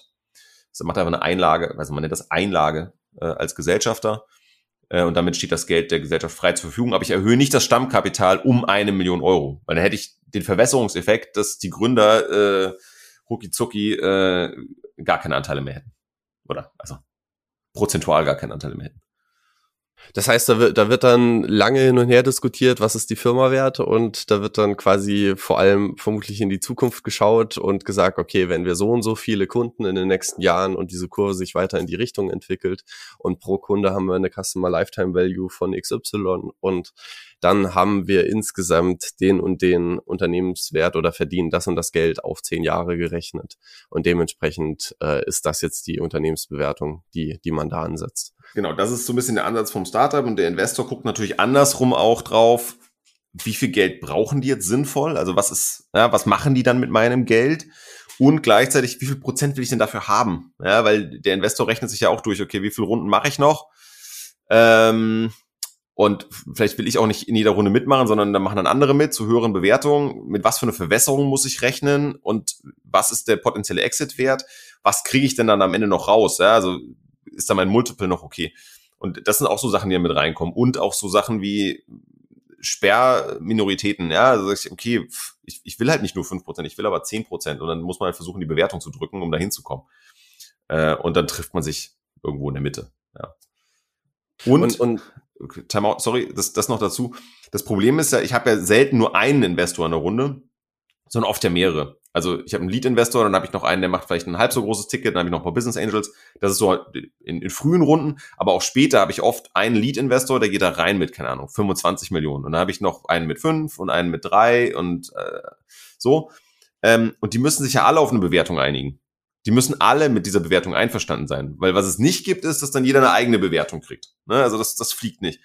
Und deswegen ist das auch, äh, der Startup geht meistens los mit in die Pitches rein, sagt, wir gehen von einer Bewertung X aus, wir wollen so und so viel Geld raisen und sind dafür bereit, so und so viel Prozent abzugeben. So. Ja. Und dann muss man halt gucken, ob man das realisieren kann oder nicht. Und, und dann gibt's quasi so diese klassische Serie, dass die äh, dann auf Reisen gehen, auf ganz vielen Konferenzen sprechen und dann über sechs Monate hinweg quasi steht dieses Angebot und, und Leute werden rangeholt. Äh, ja, ganz so, ganz so läuft's glaube ich, nicht mehr ab. Ähm, sondern es ist tatsächlich so, die, also erstmal, ne, man erstellt dieses klassische Pitch-Deck, von dem man immer so schön hört. Ähm, da gibt's bessere und schlechtere. Und dann muss man ein bisschen scha schauen, also in welcher Phase bin ich? Ja, ist das für mich meine erste Runde, ist das meine dritte Runde, wie auch immer? Äh, wie, wie groß soll das Ticket sein? Und dann sollte ich, wenn ich klug rangehe, schon ein bisschen schauen, okay, welcher Investor kommt dafür überhaupt in Frage und jetzt nicht jeden Investor damit zuspammen, sondern mal gucken. Manche haben eine Technologie-Affinität äh, in eine bestimmte Richtung oder eine andere Richtung. Manche machen nur Health, manche machen jetzt neuerdings nur noch ähm, äh, hier so Environmental-Themen Manche machen äh, nur Software, manche machen nur Hardware. Das sind ganz wenige, weil Hardware haben alle Angst vor. Ähm, so, ja. Äh, das ist, das ist schon mal die, die, die, die Branchenfrage. Äh, Dann muss ich gucken, wer macht denn wie große Tickets? Weil es gibt Leute, die fangen erst bei fünf Millionen an, es gibt Leute, die, die machen nur bis drei Millionen oder bis eine. So, und dann muss ich mir halt schon ein bisschen, ich tue mir keinen Gefallen, wenn ich Leute anquatsche, die hinten und vorne nicht passen. Ja, da mache ich mir einfach keine Freunde mit. Äh, und andersrum spare ich mir einen Haufen Arbeit, wenn ich wirklich selektiv auf die Leute zugehe, die Sinn machen. Und dann wird man mit denen den Kontakt suchen und denen erstmal Pitch Deck schicken und dann äh, mal sich vielleicht auf ein persönliches Gespräch treffen. Ähm, genau. Daneben gibt's natürlich auch, und das ist auch gar nicht verkehrt, es gibt auch größere Pitching-Events, ja, wo, wo man eingeladen werden kann oder nominiert wird und dann stellt man sich auf die große Bühne, sagt, wir raisen gerade so und so viel und das ist unser Pitch-Deck und dann versucht man danach irgendwie in Gespräche zu kommen. Äh, gibt's natürlich auch und funktioniert auch gut. Aber, aber, aber du sagst quasi, der Großteil ist tatsächlich, Leute gehen ganz konkret dann auf die VCs zu, die perfekt halt zu ihrem Setting passen. Im Idealfall machen die das so. Und äh, was man auch sieht, ist, ab einer gewissen Größe ist das Fundraising für ein Startup ist halt ein super wichtiger Bestandteil des, der Unternehmensführung. Und da, da hat man es oft so, dass ein Gründer eigentlich nur fürs Fundraising zuständig ist. Ja, der macht das ganze Jahr nichts anderes als Fundraising, weil nach der Runde ist vor der Runde. Ja, und ähm, das ist wichtig. Das ist auch Frage der Professionalität, dass ich nicht mein Runway voll ausschöpfe und dann zwei Wochen vor Schluss sage, scheiße, jetzt brauche ich aber Kohle. Äh, wieso hat mir das keiner gesagt? Ähm, und das ist, das ist äh, eigentlich mittlerweile mehr oder weniger der Standard, dass, dass man da im Team jemanden festlegt. Und dessen Aufgabe ist es halt dann auch unterjährig Kontakte zu knüpfen und mal so vorzufühlen, sich irgendwo vorzustellen, auch wenn man gerade noch kein konkretes Geld braucht äh, einfach nur schon mal, um Interesse irgendwie zu wecken. Ist, ist das in, einer, in klassischen Unternehmen dann äh, oder in einem klassischen Startup dann in der Regel der CEO oder, oder gibt es dafür eine festgeschaffene Rolle, also im Sinne von, dass man eine BizDev-Person sich da irgendwie für ranholt? Äh, gibt's alles. Ähm, es ist meistens einer der Gründer tatsächlich. Ähm, ob man den jetzt also diese, diese Bezeichnung CEO, CTO, CFO, das, das kommt ja alles aus dem Amerikanischen, das kennt ja, also das deutsche Gesellschaftsrecht kennt das nicht. Das deutsche Gesellschaftsrecht kennt nur, bist du Geschäftsführer oder bist du es nicht? Ja, so. Ja. Und welchen Bereich du intern hast, ist rechtlich nach außen völlig ohne Bedeutung. Ja? Das heißt, wenn mir jemand sagt, ja, ich bin der CEO von dem Unternehmen, sage ich mir, okay, bist du jetzt Geschäftsführer und wie viele Geschäftsführer gibt's noch? Also so, ne? Ähm, aber also meistens wird das irgendwie beim CFO liegen, weil der ist für die Finanzen irgendwie auch zuständig, ne? äh, wenn es dieses Amt so gibt, dieses, dieses fiktive. Ähm, und äh, was man aber auch immer mehr sieht, äh, wahrscheinlich jetzt auch, weil das Geld ein bisschen knapper wird im Markt, ist, es gibt professionelle äh, Berater oder Vermittler, die äh, gegen eine Provision versuchen, Investoren anzuwerben. Ja.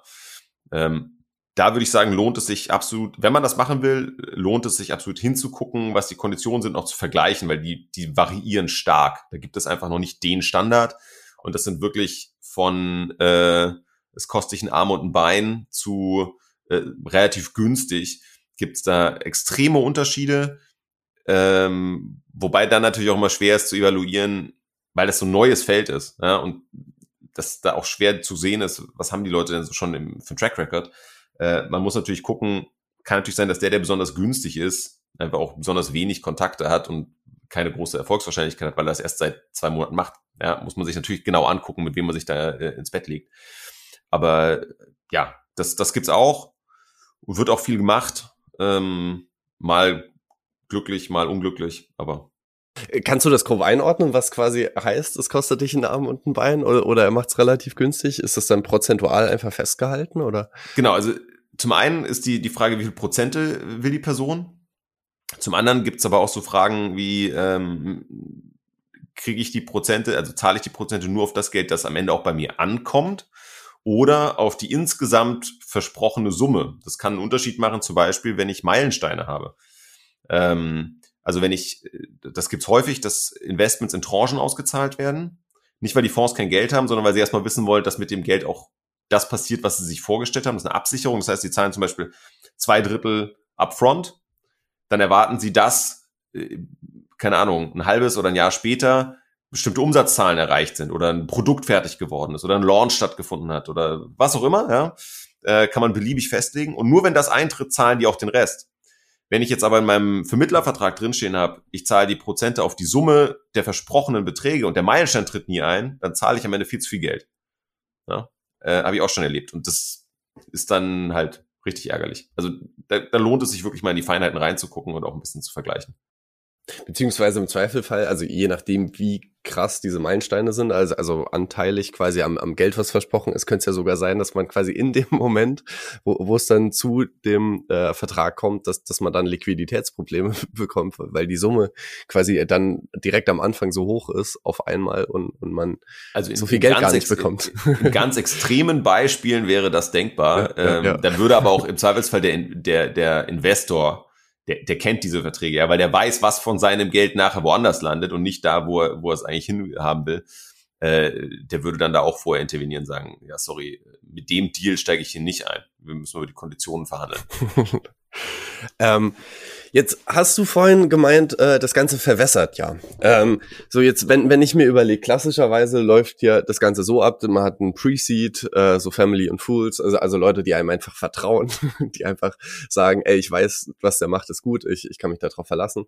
Ähm, dann hat man eine Series A, da, da werden dann vielleicht, keine Ahnung, dann, dann wirklich die ersten Millionen halt, halt äh, vermittelt, dann gibt's irgendwann eine Series B, wo es dann, keine Ahnung, um, um 10 Millionen, 20 Millionen geht und vielleicht sogar eine Series C. Also, also es gibt mehrere Investmentrunden in der Regel. Ähm, und das verwässert ja eigentlich jedes Mal, also der eigene Anteil an der Firma. Also so, man hatte ursprünglich vielleicht dann mal 20 Prozent an der Firma und dann werden die eigenen 20 Prozent irgendwann vielleicht zu 0,5 Prozent an der Firma. Das wäre sehr extrem, verstehe. aber ja. Genau. ähm, Gibt da Investoren, die, die sich da irgendwie querstellen, die sagen, ey, mir ist das wichtig, dass hier irgendwas schriftlich festgehalten ist, im Sinne von meine prozentuellen Anteile an der Firma werden, also dürfen nicht angefasst werden. Ich werde für immer zehn Prozent an der Firma halten. Ne, ich werde für immer zehn Prozent an der Firma halten, das äh, wird keiner unterschreiben. Ähm, es gibt hier zwei Sachen zu beachten. Also zum einen ist es schon so, dass die, die guten Investoren achten darauf, dass die Gründer nicht zu stark verwässern.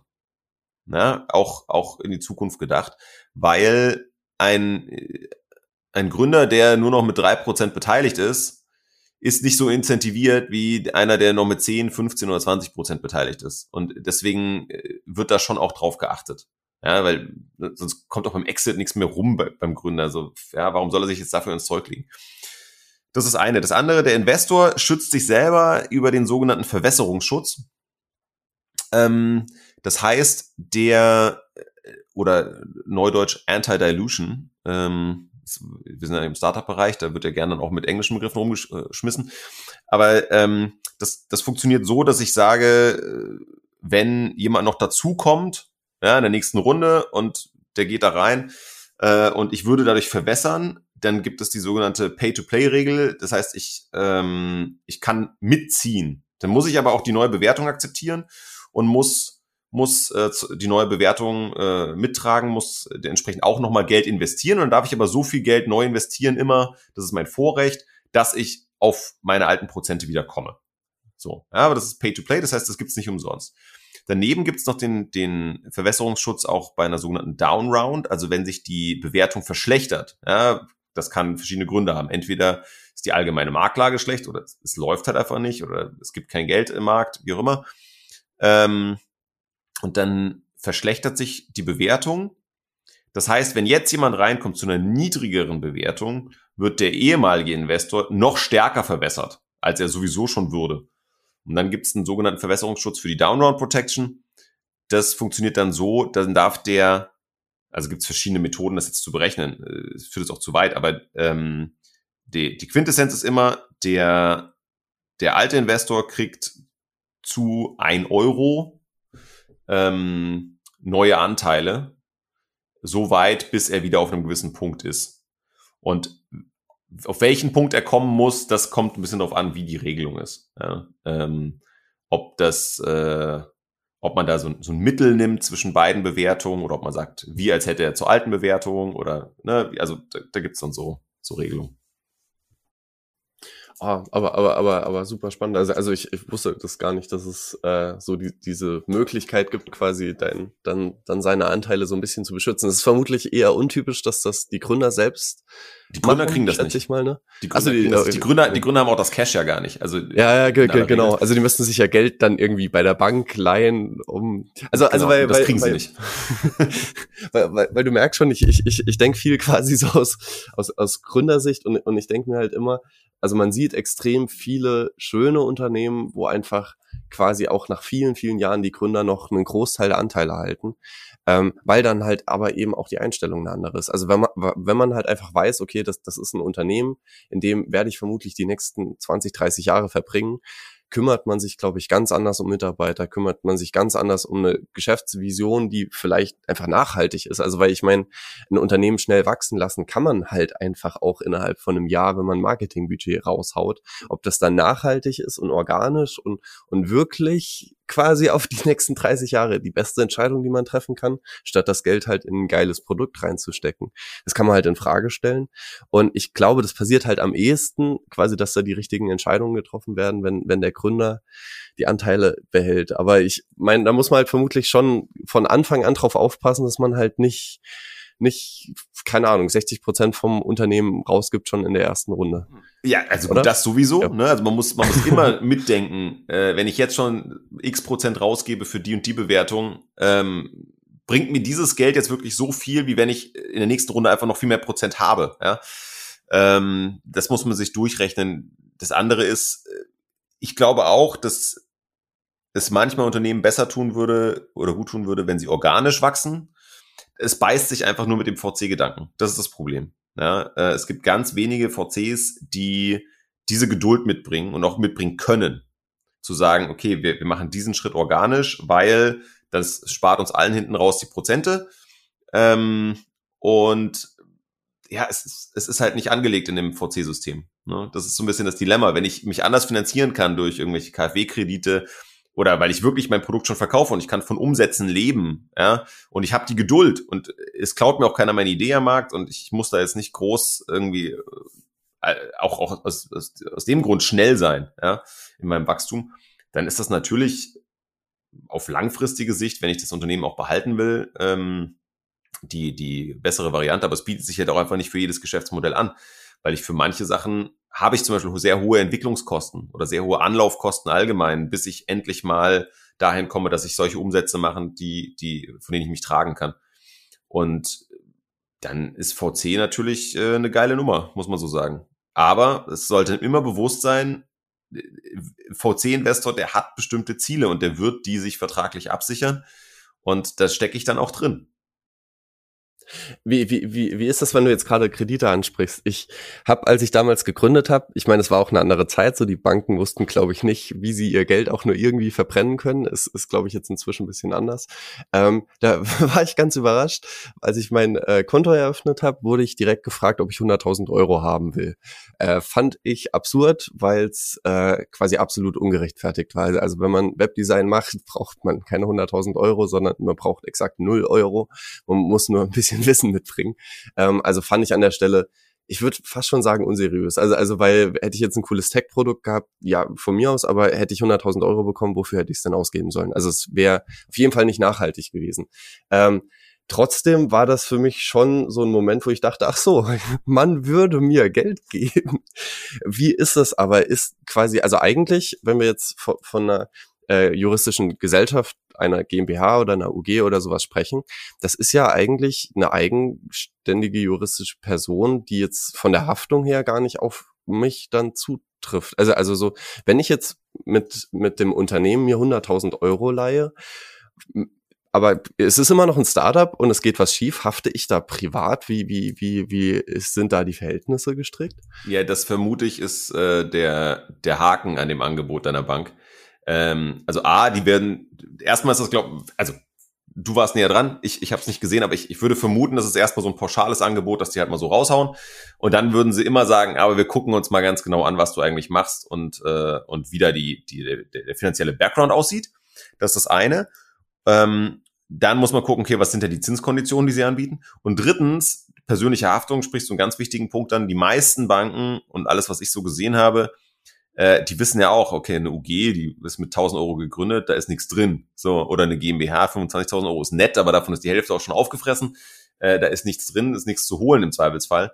Deswegen lassen sich die Banken äh, persönliche Bürgschaften der Gründer geben oder der Geschäftsführer. Und äh, dann wird's ganz schnell auch schon wieder uninteressant, weil dafür habe ich keine GmbH gegründet, damit ich dann der Bank 100.000 Euro schulde, wenn die GmbH über die Wupper geht. Äh, ne? Weil, Bürgschaft ist eine Bürgschaft. Das ist, ja, äh, ja, ja, die machen dich nackig. okay, okay. Nee, dann, dann, dann ist da für mich auch irgendwie, also dann, dann ist es logischer. Also weil, weil ab dem Zeitpunkt, wo eine Bürgschaft mit drin ist, würde ich dann halt auch sagen, gut, also ansonsten wäre es halt auch irgendwie zu einfach. ja, und auch da würden sie nach der Haftungsmasse gucken. Ne? Also wenn, wenn sie sagen, bei dir ist auch nichts zu holen, äh, keine Ahnung, Berufsanfänger, äh, womöglich einen Schufa-Eintrag, weil irgendwann mal eine Handyrechnung nicht bezahlt, äh, ja, dann bist du sowieso wieder unten raus. Ähm, und dann nehmen die ihr Angebot auch ganz schnell wieder zurück. Wenn man jetzt äh, so einen Kredit irgendwann aufnimmt, weil man sagt, okay, ey, ich habe ein Geschäftsmodell, das läuft, ich weiß quasi für jeden Euro, den ich im Marketing stecke, kriege ich zwei Euro hinten raus. Ähm, und dann hole ich mir aber noch Fremdkapital zusätzlich dazu. Ist das quasi einerseits für den äh, Kredit problematisch, wenn ich mir VC-Kapital dazu hole, oder ist es andersrum für, für den Investor problematisch, wenn da ein Kredit irgendwie existiert? Also ich meine, er wird es ja auf jeden Fall zumindest mal berücksichtigen bei der Bewertung. Ja, das wird bei der Bewertung wird das natürlich berücksichtigt, aber grundsätzlich ist ein Kredit, wenn das äh, ordentliche Konditionen sind äh, und das Geld jetzt nicht schon verbrannt wurde ohne Ergebnis, äh, ist das für den Investor kein Problem, wenn irgendwo schon ein Kredit drin ist. Das ist okay. Und, und andersrum, und, anders und andersrum ist für die, für die Bank, ähm, man muss unter bestimmten Umständen, ähm, muss man sowas bei der Bank anzeigen. Es kann zum Beispiel relevant werden, wenn der persönlich bürgende Gesellschafter äh, da auf einmal unter eine bestimmte Anteilsschwelle fällt. Ja, also angenommen, vorher konntest du den Laden alleine kontrollieren und jetzt fällst du halt unter die 50 Prozent. Das kann für die Bank relevant sein, das wollen die wissen, ist, ja, muss man in die Konditionen immer jeweils gucken, was da drin steht. Aber ansonsten ist das für die eigentlich ja nur ein gutes Zeichen. Da kommt jemand und bringt Geld mit. Ne? Okay. Ja, cool. Es kann ja, kann ja auch, kann ja an und für sich auch ein guter Weg sein, irgendwie in was reinzustarten. Also gerade, mein gerade schon angesprochen, ein Webdesigner braucht halt kein Startkapital, aber halt, wenn ich eine Bäckerei gründe oder sowas, dann brauche ich eine Geschäftsausstattung und kann ja irgendwie dann auch ein sinnvoller Einstieg so rum sein. Weil ich glaube, die klassischen VC-Investoren steigen nicht bei Bäckereien ein. Äh, klassischen nicht, nee. ähm, so, und jetzt hast du äh, Berufseinstieg angesprochen. Äh, ich, ich starte nächstes Jahr äh, Vollzeit, werde jetzt richtig arbeiten, habe mein Studium dann auch final irgendwann fertig. Ähm, und da, was, was ich ganz spannend fand, äh, war das ganze Thema ähm, Unternehmensanteile ähm, bei Firmen bekommen. Ähm, wie, wie ist das klassischerweise? Also, weil ich würde sagen, das war auch gar nicht so einfach und offensichtlich mit Vesting und Co. Was, was sind da so gängige Modelle? Ähm, da sprichst du ein gutes Thema an. Die, die Mitarbeiterbeteiligung bei, bei Startups ist ja ein Dauerbrenner. Uh, ursprünglich kam es vor allem halt daher, dass, dass uh, Startups gesagt haben, okay, wir, wir zahlen halt nicht so gut uh, und dementsprechend müssen die Leute irgendwie anders motivieren und wir wollen die an unserem Erfolg beteiligen. Wir sind auch eine, alle irgendwie eine große Familie und so, wir müssen denen jetzt irgendwie Anteile geben, den Leuten, die da nachher reinkommen. Ähm, mittlerweile weiß ich, dass, also ne, also gerade in der Tech-Branche, auch Startups müssen ganz normale Gehälter zahlen, sonst kriegen die die Tech-Leute einfach nicht, die guten. Äh, für umsonst macht da keiner mehr was.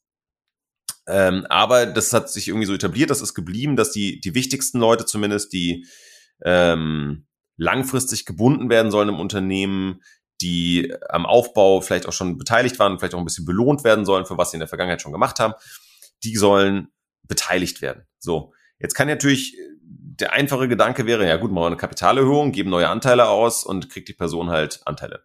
So, erstens, das, was du jetzt schon ein paar Mal angesprochen hast, muss ich zum Notar rennen. Das ist irgendwie ektig. Zweitens, ähm, dann hätte ich lauter so kleine Tickets äh, noch in meiner Gesellschafterliste und ich werde weiter verwässert. Auch blöd. Äh, und drittens, und das, das ist das größte Problem, weshalb das nicht gemacht wird, ist ähm, das Steuerrecht. Ja, wenn wir jetzt über einen Angestellten sprechen, angestellter äh, Informatiker, der für mich meine Software codet und der soll jetzt, äh, ich sage jetzt irgendeine Zahl, fünf Prozent, schon relativ viel, fünf Prozent äh, Anteile kriegen.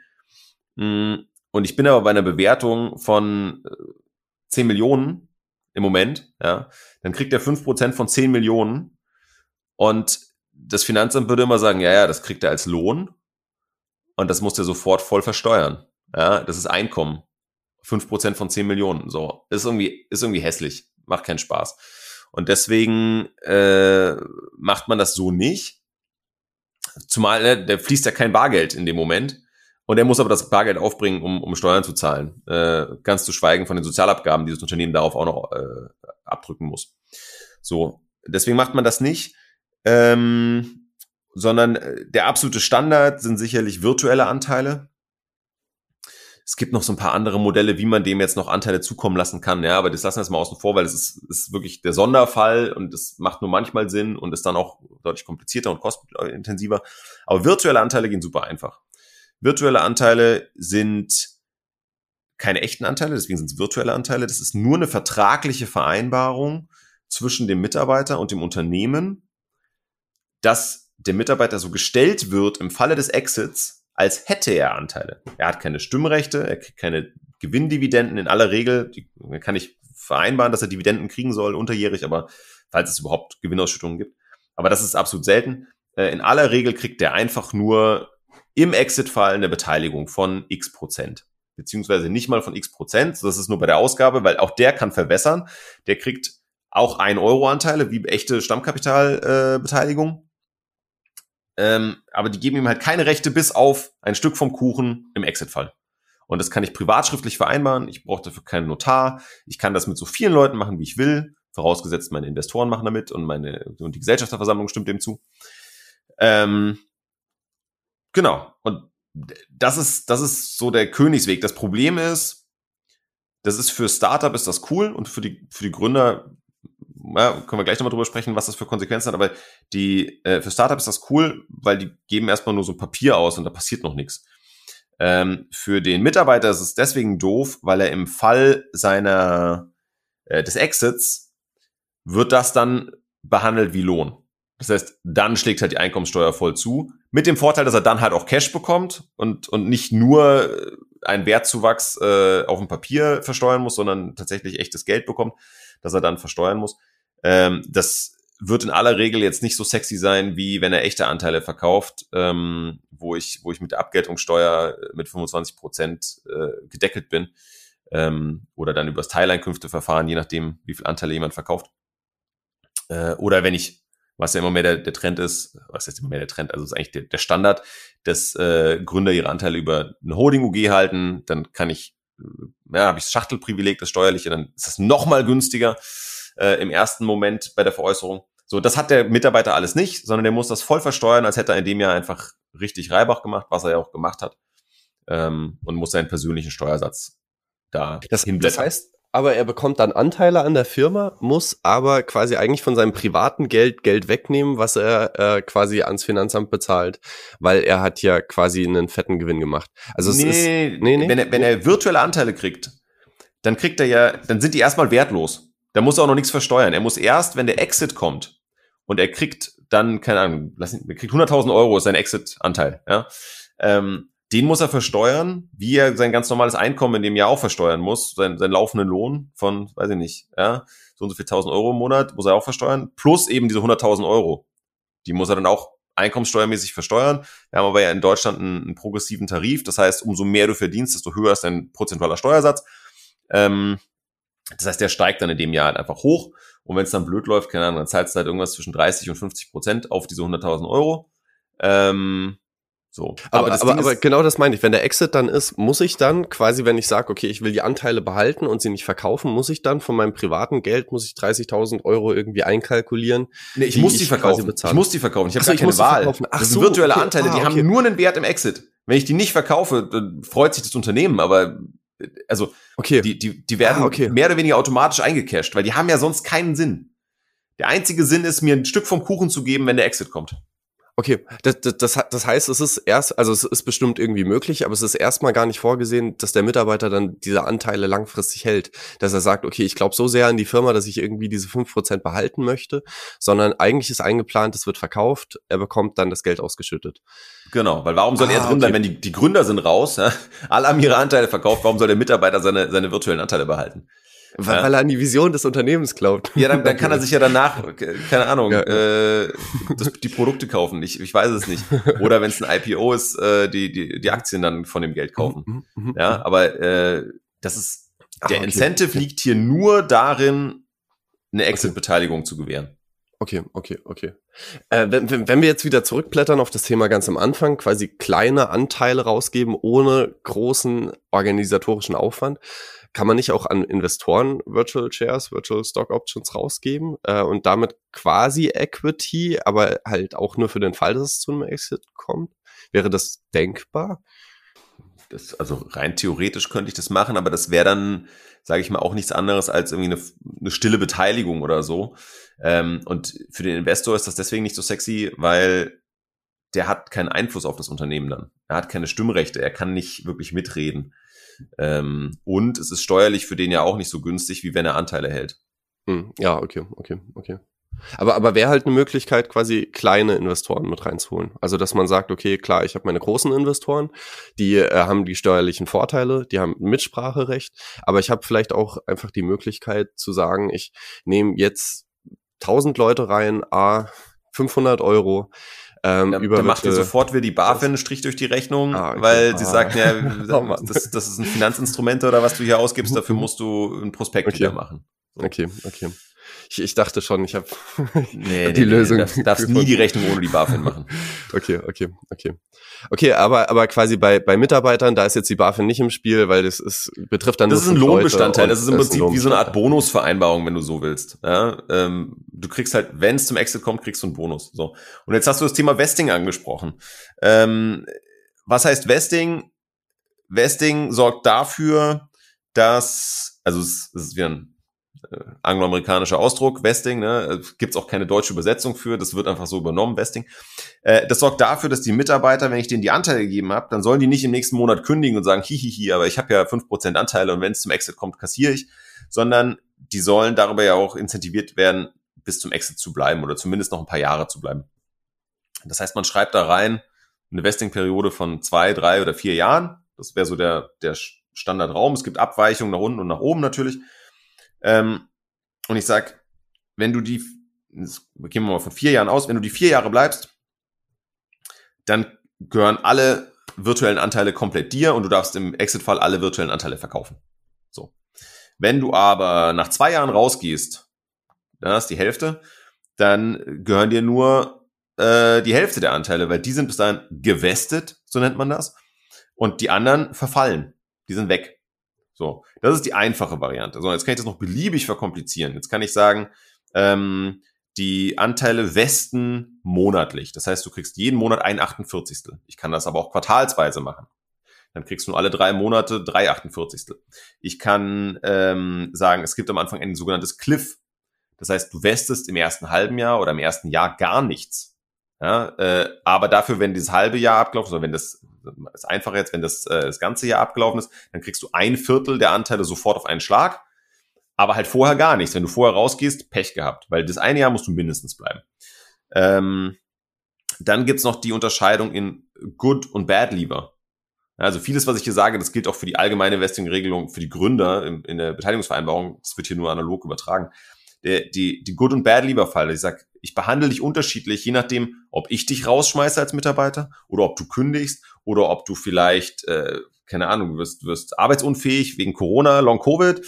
Ähm, da behandle ich dich unterschiedlich. Dann sage ich zum Beispiel, du darfst äh, die gewesteten Anteile behalten oder du darfst sie nicht behalten, äh, kriegst aber dafür Cash, ähm, äh, musst nur einen bestimmten Anteil zurückgeben, wenn du gut lieber bist und nicht alles. So, also das gibt's gibt's verschiedene Szenarien.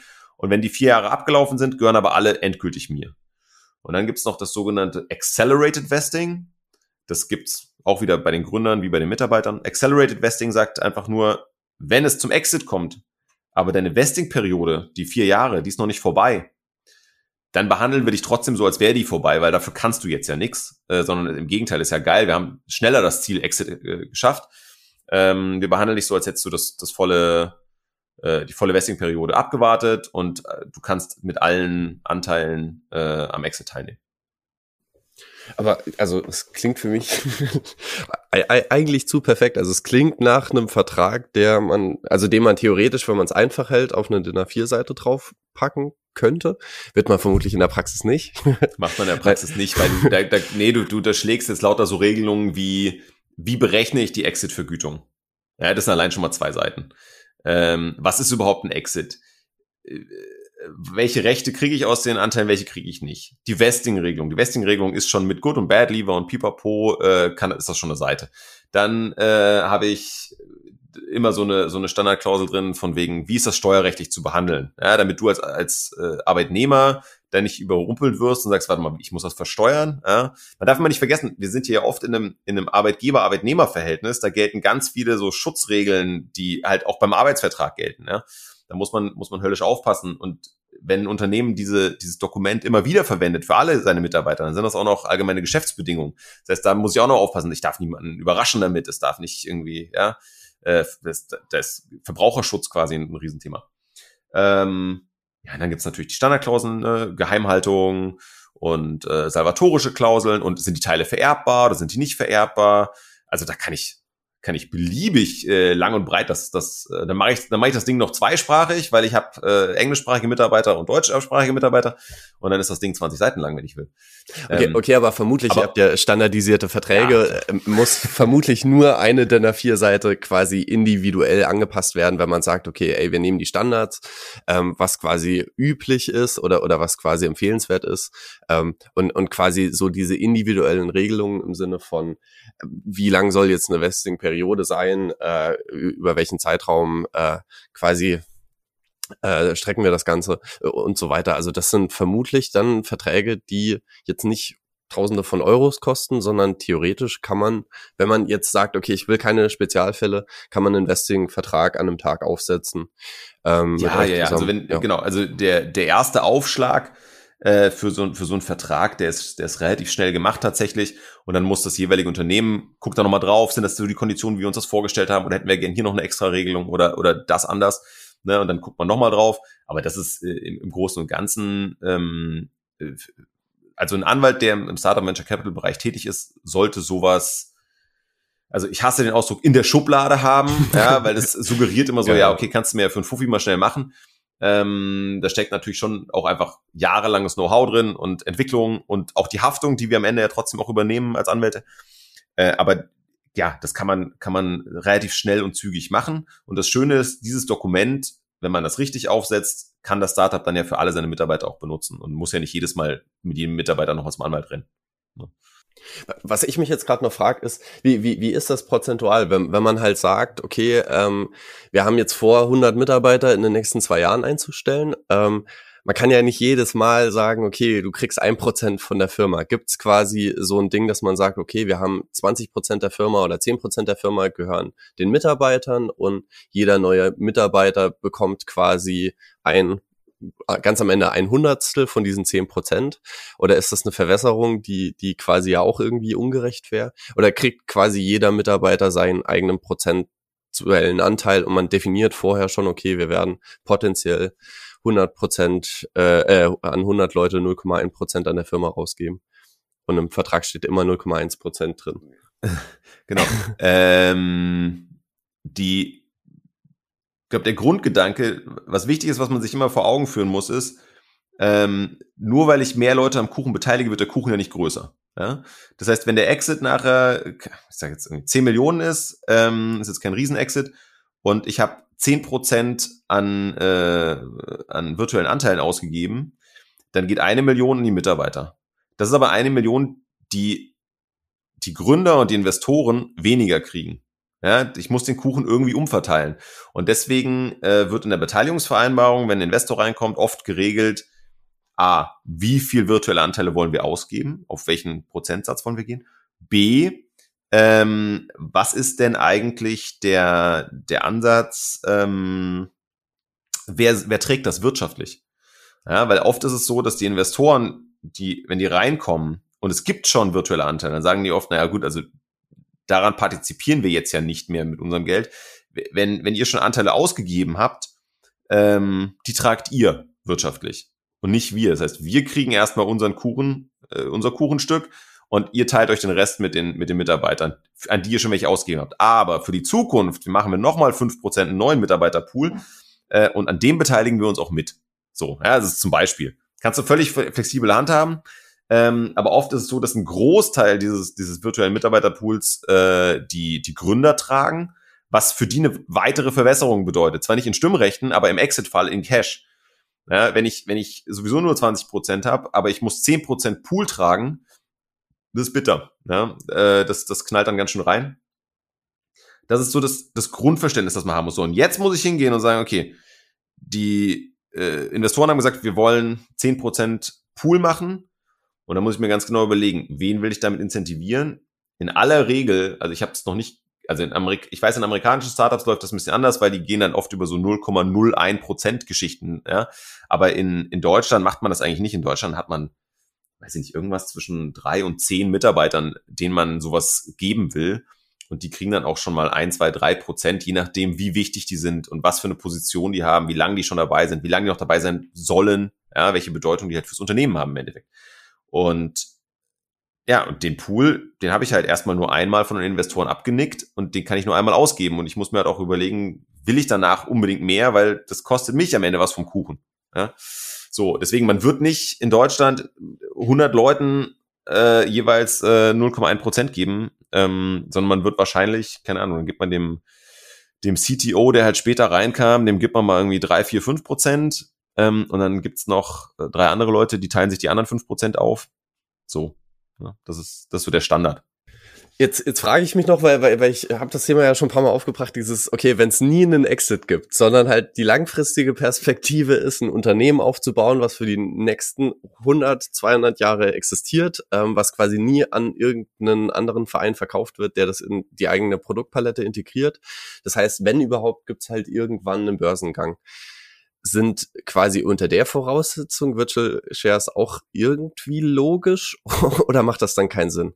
Das kommt komplett drauf an. Ähm, also, wenn ich, wenn ich sage, die, die, es wird nie ein Exit geben und auch keinen Börsengang, ja, äh, dann ist der klassische virtuelle Anteil, der dir ja ein Stück vom Kuchen im, im Exit-Fall geben soll, dann ist der wertlos. Ja, dann muss ich natürlich mit offenen Karten spielen mit dem Mitarbeiter, muss sagen, sorry, das ist, äh, das können wir so nicht machen, das ist verarsche. Äh, wir, dann muss man das umwandeln in eine, in eine Art, ja, letztendlich eine Art Bonusvereinbarung. Ja, weil wenn es nie zum Verkauf kommt, bringen ja auch die Anteile nichts. Dann mache ich einfach eine Art Bonusvereinbarung und sage, okay, äh, ihr, ihr partizipiert an den Gewinnen, die wir jedes Jahr ausschütten. So. Ja, das ist dann aber eine klassische Bonusvereinbarung. Ähm, wenn ich sage, es wird ein IPO geben, den kann ich als Exit definieren, wird nicht immer gemacht, ja, muss man auch aufpassen als Mitarbeiter, wird nicht immer gemacht äh, in, in virtuellen Beteiligungen. Wenn ich den, den IPO als Exit definiere, dann partizipiere ich halt im, im Moment des IPOs äh, irgendwie an den, an den dort erzielten Erlösen. Das muss man dann ein bisschen anders rechnen, weil streng genommen zahlt dann ja jetzt keiner so richtig Cash für Anteile, die verkauft werden, sondern, ne, aber gibt es dann auch Formeln, wie man das, wie man das dann beschreibt, was, äh, was es dann geben soll. Und das könnte ja logischerweise auch Sinn machen. Also selbst wenn man sagt, okay, der IPO ist fest verplant, aber den wird es halt erst in 10, 20 Jahren geben, dann muss sich natürlich der Mitarbeiter überlegen, glaubt er, dass das realistisch ist? Ich meine, es gibt mit Sicherheit. Das muss man sowieso immer, ne? Das, man, ja. man muss es immer sehen als, als Gesamtpackage äh, in der Vergütung als Mitarbeiter. Finde ich das sexy oder finde ich das nicht sexy? Und man darf sich halt keine Illusionen machen. Natürlich ist es schön, der Glaube zu wissen, jetzt, jetzt kommt der große Goldregen, wenn, wenn äh, der Exit kommt, aber ich muss mir mal angucken, wie viel Prozent habe ich eigentlich? wie viel Serien machen wir bis dann noch, weil die verwässern ja mit. Ja, weil die, die, die kriegen nicht einen festen Prozentsatz, sondern die kriegen, in der, in dem Moment ist das fünf Prozent, ähm, aber die kriegen ja Anteile, die kriegen dann, keine Ahnung, 5000 Anteile, sage ich jetzt mal, ja. So, äh, und die werden ja am Ende, wird der, der, der Kuchen ja durch alle geteilt und äh, wenn, wenn das äh, Stammkapital weiter wächst, dann äh, ja, sinkt der eigene Wert des, des virtuellen Anteils. Oh, ich, ich habe so krass viel heute gelernt.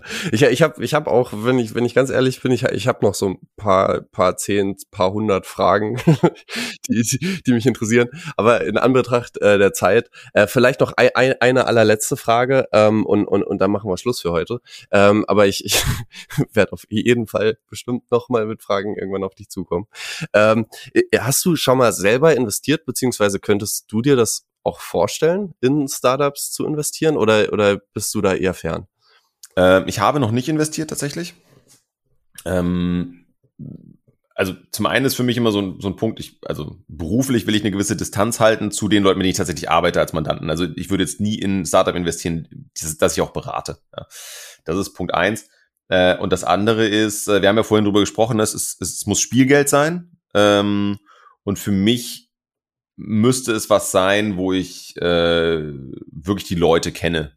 Ja, also ich, ich habe so ein paar Leute in meinem, meinem Freundes- und Bekanntenkreis, wenn die mich jetzt, wenn die jetzt gründen würden oder oder wenn die, wenn die jetzt nochmal früher dran wären mit ihren Startups, ähm, dann könnte ich mir das grundsätzlich vorstellen, ein kleines Ticket. Äh, aber ich müsste wirklich, ich bin, ich bin da sehr konservativ und sehr vorsichtig. Also deswegen, äh, ich, ich, mich fasziniert das, mich faszinieren deswegen auch Gründer, ja, die gehen all in. Ich finde das total, ich habe da hohen Respekt vor, äh, sowohl für Gründern als auch vor Geschäftsführern, die, die diese Aufgaben übernehmen und diese Verantwortung tragen und da ins persönliche Risiko reingehen mit, mit ihrem Cash und mit ihrer Lebenszeit und, und allem.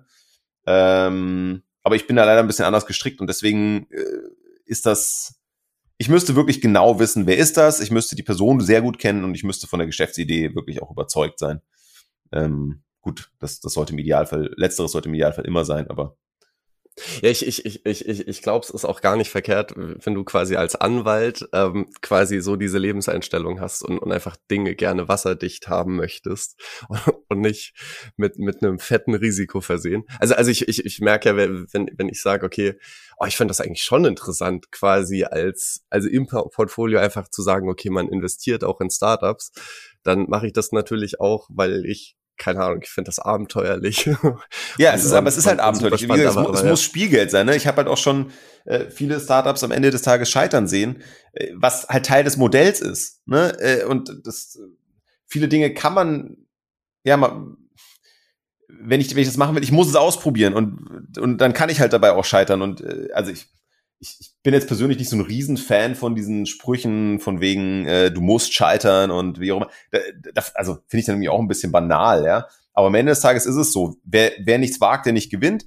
Und äh, nochmal, ich habe einen Heidenrespekt vor Leuten, die das einfach machen. Ja, äh, ich finde nicht jede Idee genial, die bei mir so über den Tisch läuft, aber ich habe einfach Respekt davor, dass Leute sagen, ich finde diese Idee ideal und ich stecke da jetzt alles rein ähm, und, und gehe da, geh da all in. Ähm, vielleicht nicht immer finanziell all in, äh, ja, aber ähm, halt so mit allem, was ich habe, so an Arbeitszeit. Die Leute arbeiten ja auch unglaublich viel. Ne? Das ist, ich meine, äh, das, das muss man ja auch sagen. Es ist ja kein, kein Zuckerschlecken, so ein Startup äh, zu gründen.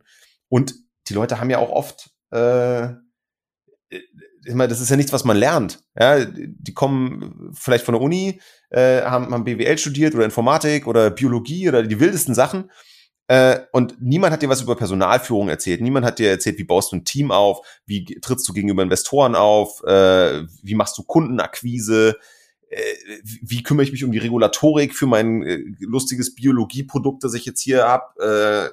Äh, ja, also Hut ab vor Leuten, die das einfach trotzdem machen und nicht vorher sagen, okay, ich will vorher alles ganz genau minutiös geklärt haben und dann lege ich los, weil dann passiert ja nichts. Ähm, und auch vor dem Hintergrund ist natürlich Scheitern, es ist keine Schande zu scheitern, aber ich finde es, also manchmal wird so äh, fast schon dargestellt, als, als wäre das was, was man mal gemacht haben muss. Das finde ich ja, ja, ja, eigenartig. Ja, ja. Also, also vor allem, vor allem ganz ehrlich, gerade in Berlin, es gibt so viele Geschäftsideen, wo man im Vorhinein eigentlich schon sagen kann, so, oh Mann, es löst kein Problem, es macht die Welt nicht besser. Würdest du privat wirklich Geld dafür bezahlen? Ich weiß nicht, ob da alle Gründer, wenn sie ehrlich mit sich wären, äh, wirklich das mit Ja beantworten würden. Also, ja. Ja, also gut, es, es gibt überall schwarze Schafe. Es gibt sicherlich auch Gründer, die einfach ein scheiß Produkt raushauen und wissen, es ist ein scheiß Produkt, äh, aber jetzt mal auf blöd auf dummen Fang gehen. Ja, aber das ist ja die absolute, absolute Minderheit. Also ich kann wirklich sagen, die, die, die Gründer, mit denen ich zu tun habe, ähm, die stehen dahinter, die glauben an ihre Idee. Ja, also, ne, wie gesagt, mir geht's manchmal so, ich glaube nicht an die Idee, ähm, aber äh, das ist ja ein Glück auch nicht meine Aufgabe. Ähm, und ich wär, würde es auch lügen, wenn ich sagen würde, ich habe jeden Trend äh, der, der, letzten zehn Jahre vorhergesehen äh, und immer schon gesagt, ja, ja, das wird ein großes Ding. Ich glaube, oft genug habe ich gesagt, nee, also das kann sich ja nicht durchsetzen, das braucht doch kein Mensch. So, und dann kommt's halt doch, ja. Ähm, dieses Internet, dieses Neuland. dieses Internet, genau. ja. ja, ja, ach, Ah oh Mann, ähm, ich, ich, ich bin, ich bin äh, irgendwie gefühlt sehr viel schlauer nach unserem Gespräch. Das ähm, würde mich ja freuen. wo, wo, wo, wobei, wobei ich, äh, ja, ich, ich glaube, es, es gibt schon Gründe, warum man, warum man das über Jahre hinweg studiert und, und sich da spezialisiert und, und äh, dann auch einfach wirklich richtig gut irgendwann wird. Also ich, ich habe auch das Gefühl, so Verträge zu schreiben und so weiter, das ist auch was, das muss man als Gründer dann lernen, muss sich irgendwann sich Quellen und Wege und Mittel suchen, sich da was zusammenzuschreiben, aber im Idealfall hat man natürlich Unterstützung.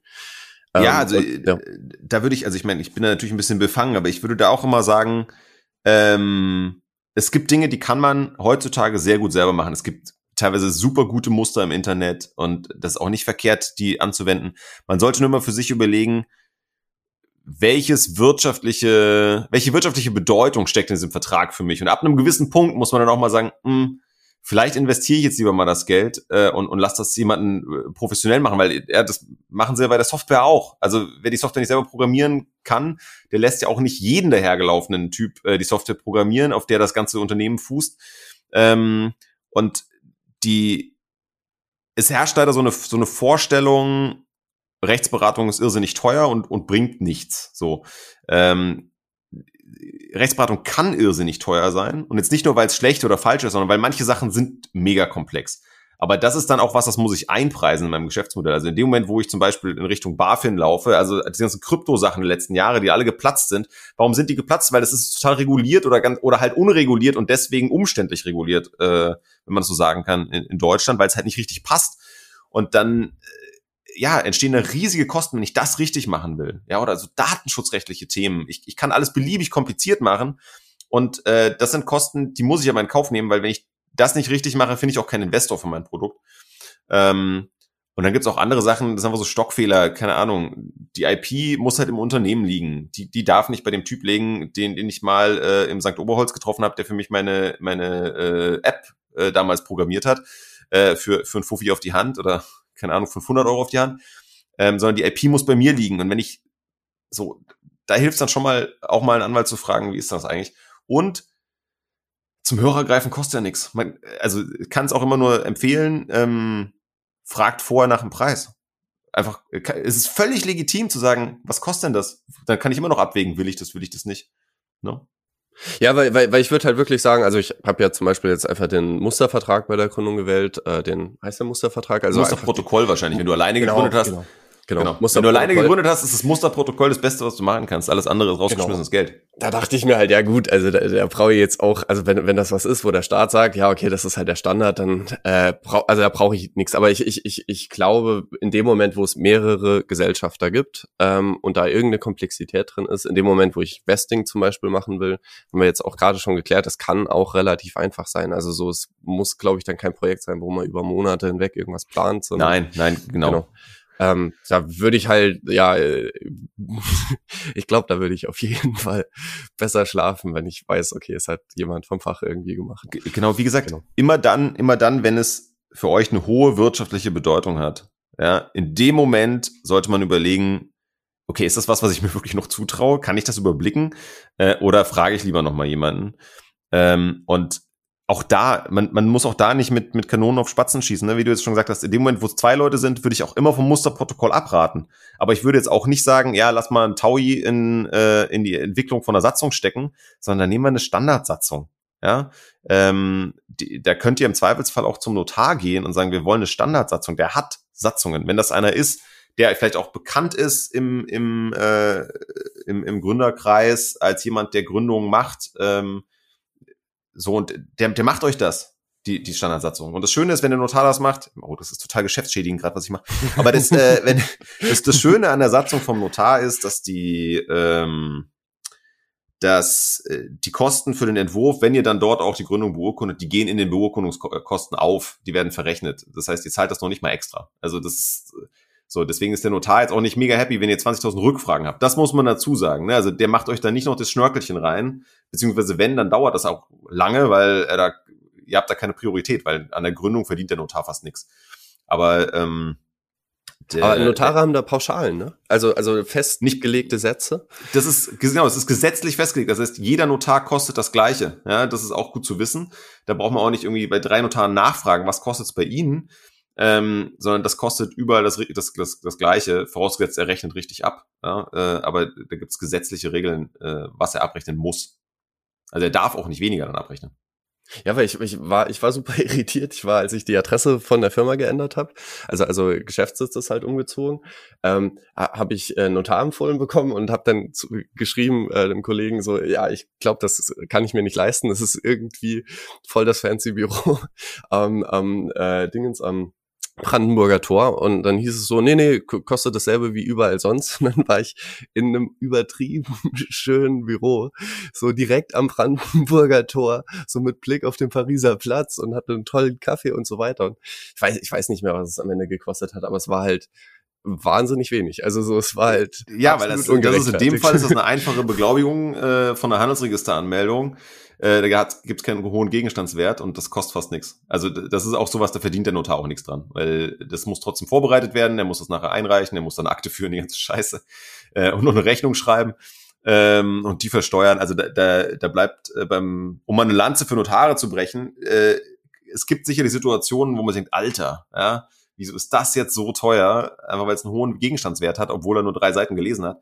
Aber äh, das alltägliche Geschäft ähm, das ist wirklich, äh, es ist fair, ja, und dafür steht der ja auch gerade, dass es am Ende funktioniert und, und alles seine Richtigkeit hat. Ja, nee, also, also von daher cool, dass du da so ehrlich bist. Das, äh, ja, würde ich sagen, auch, auch so Musterprotokoll hat sich für mich irgendwie, also fühlt sich auch im Nachgang irgendwie gut an. Du bei einer Ein-Mann-Gründung, genau, genau. du bist dein, ein, dein, du bist dein, dein einziger Feind. Also ich meine, was, was soll dir passieren? Äh, bei einer Ein-Mann-Gründung würde ich immer Musterprotokoll empfehlen. Es sei denn, du hast vor, kurz danach noch jemand mit reinzunehmen, dann kannst du die Satzung gleich richtig machen. Aber so, ich werde äh, in die Shownotes auf jeden Fall meine, deine Kontaktdaten reinpacken, falls man sich bei dir melden möchte, falls man irgendwie jetzt demnächst eine Firma gründet oder, oder eine sehr Firma gerne. gegründet hat und, und da irgendwie Leute mit reinholt. Äh, ich freue mich sehr, wenn wir weiterhin im Austausch sind, falls ich mal irgendwelche ganz absurden Fragen habe. Ähm, sehr, sehr gerne, jederzeit. Genau. Und äh, ja, ansonsten vielen, vielen Dank, dass du dir so viel Zeit genommen hast. Habe ich mich super gefreut, gerade ein bisschen schlauer zu werden. Ja, hat mir Spaß gemacht. Genau. Es waren ja auch gute Fragen. Ähm, es sind auch im Übrigen Fragen, die mir ja äh, fast jeden Tag gestellt werden. Ne? Also das ist, du bist ja nicht der Einzige, der hier sagt, äh, ich antiere mit irgendwie gefährlichem Halbwissen. Ähm, und auch da, wenn man es nicht gelernt hat, wenn man es noch nie gemacht hat, ja, woher soll man es denn auch wissen? So, und äh, dann lieber nochmal nachfragen. Ist ja gar kein Thema. Fragen kostet immer nichts. Also, ne? Genau. Dann vielen, vielen Dank und dir einen, einen schönen Tag. Ja, ebenfalls. Genau. Danke dir. Alles klar. Danke. Tschüss. Ciao.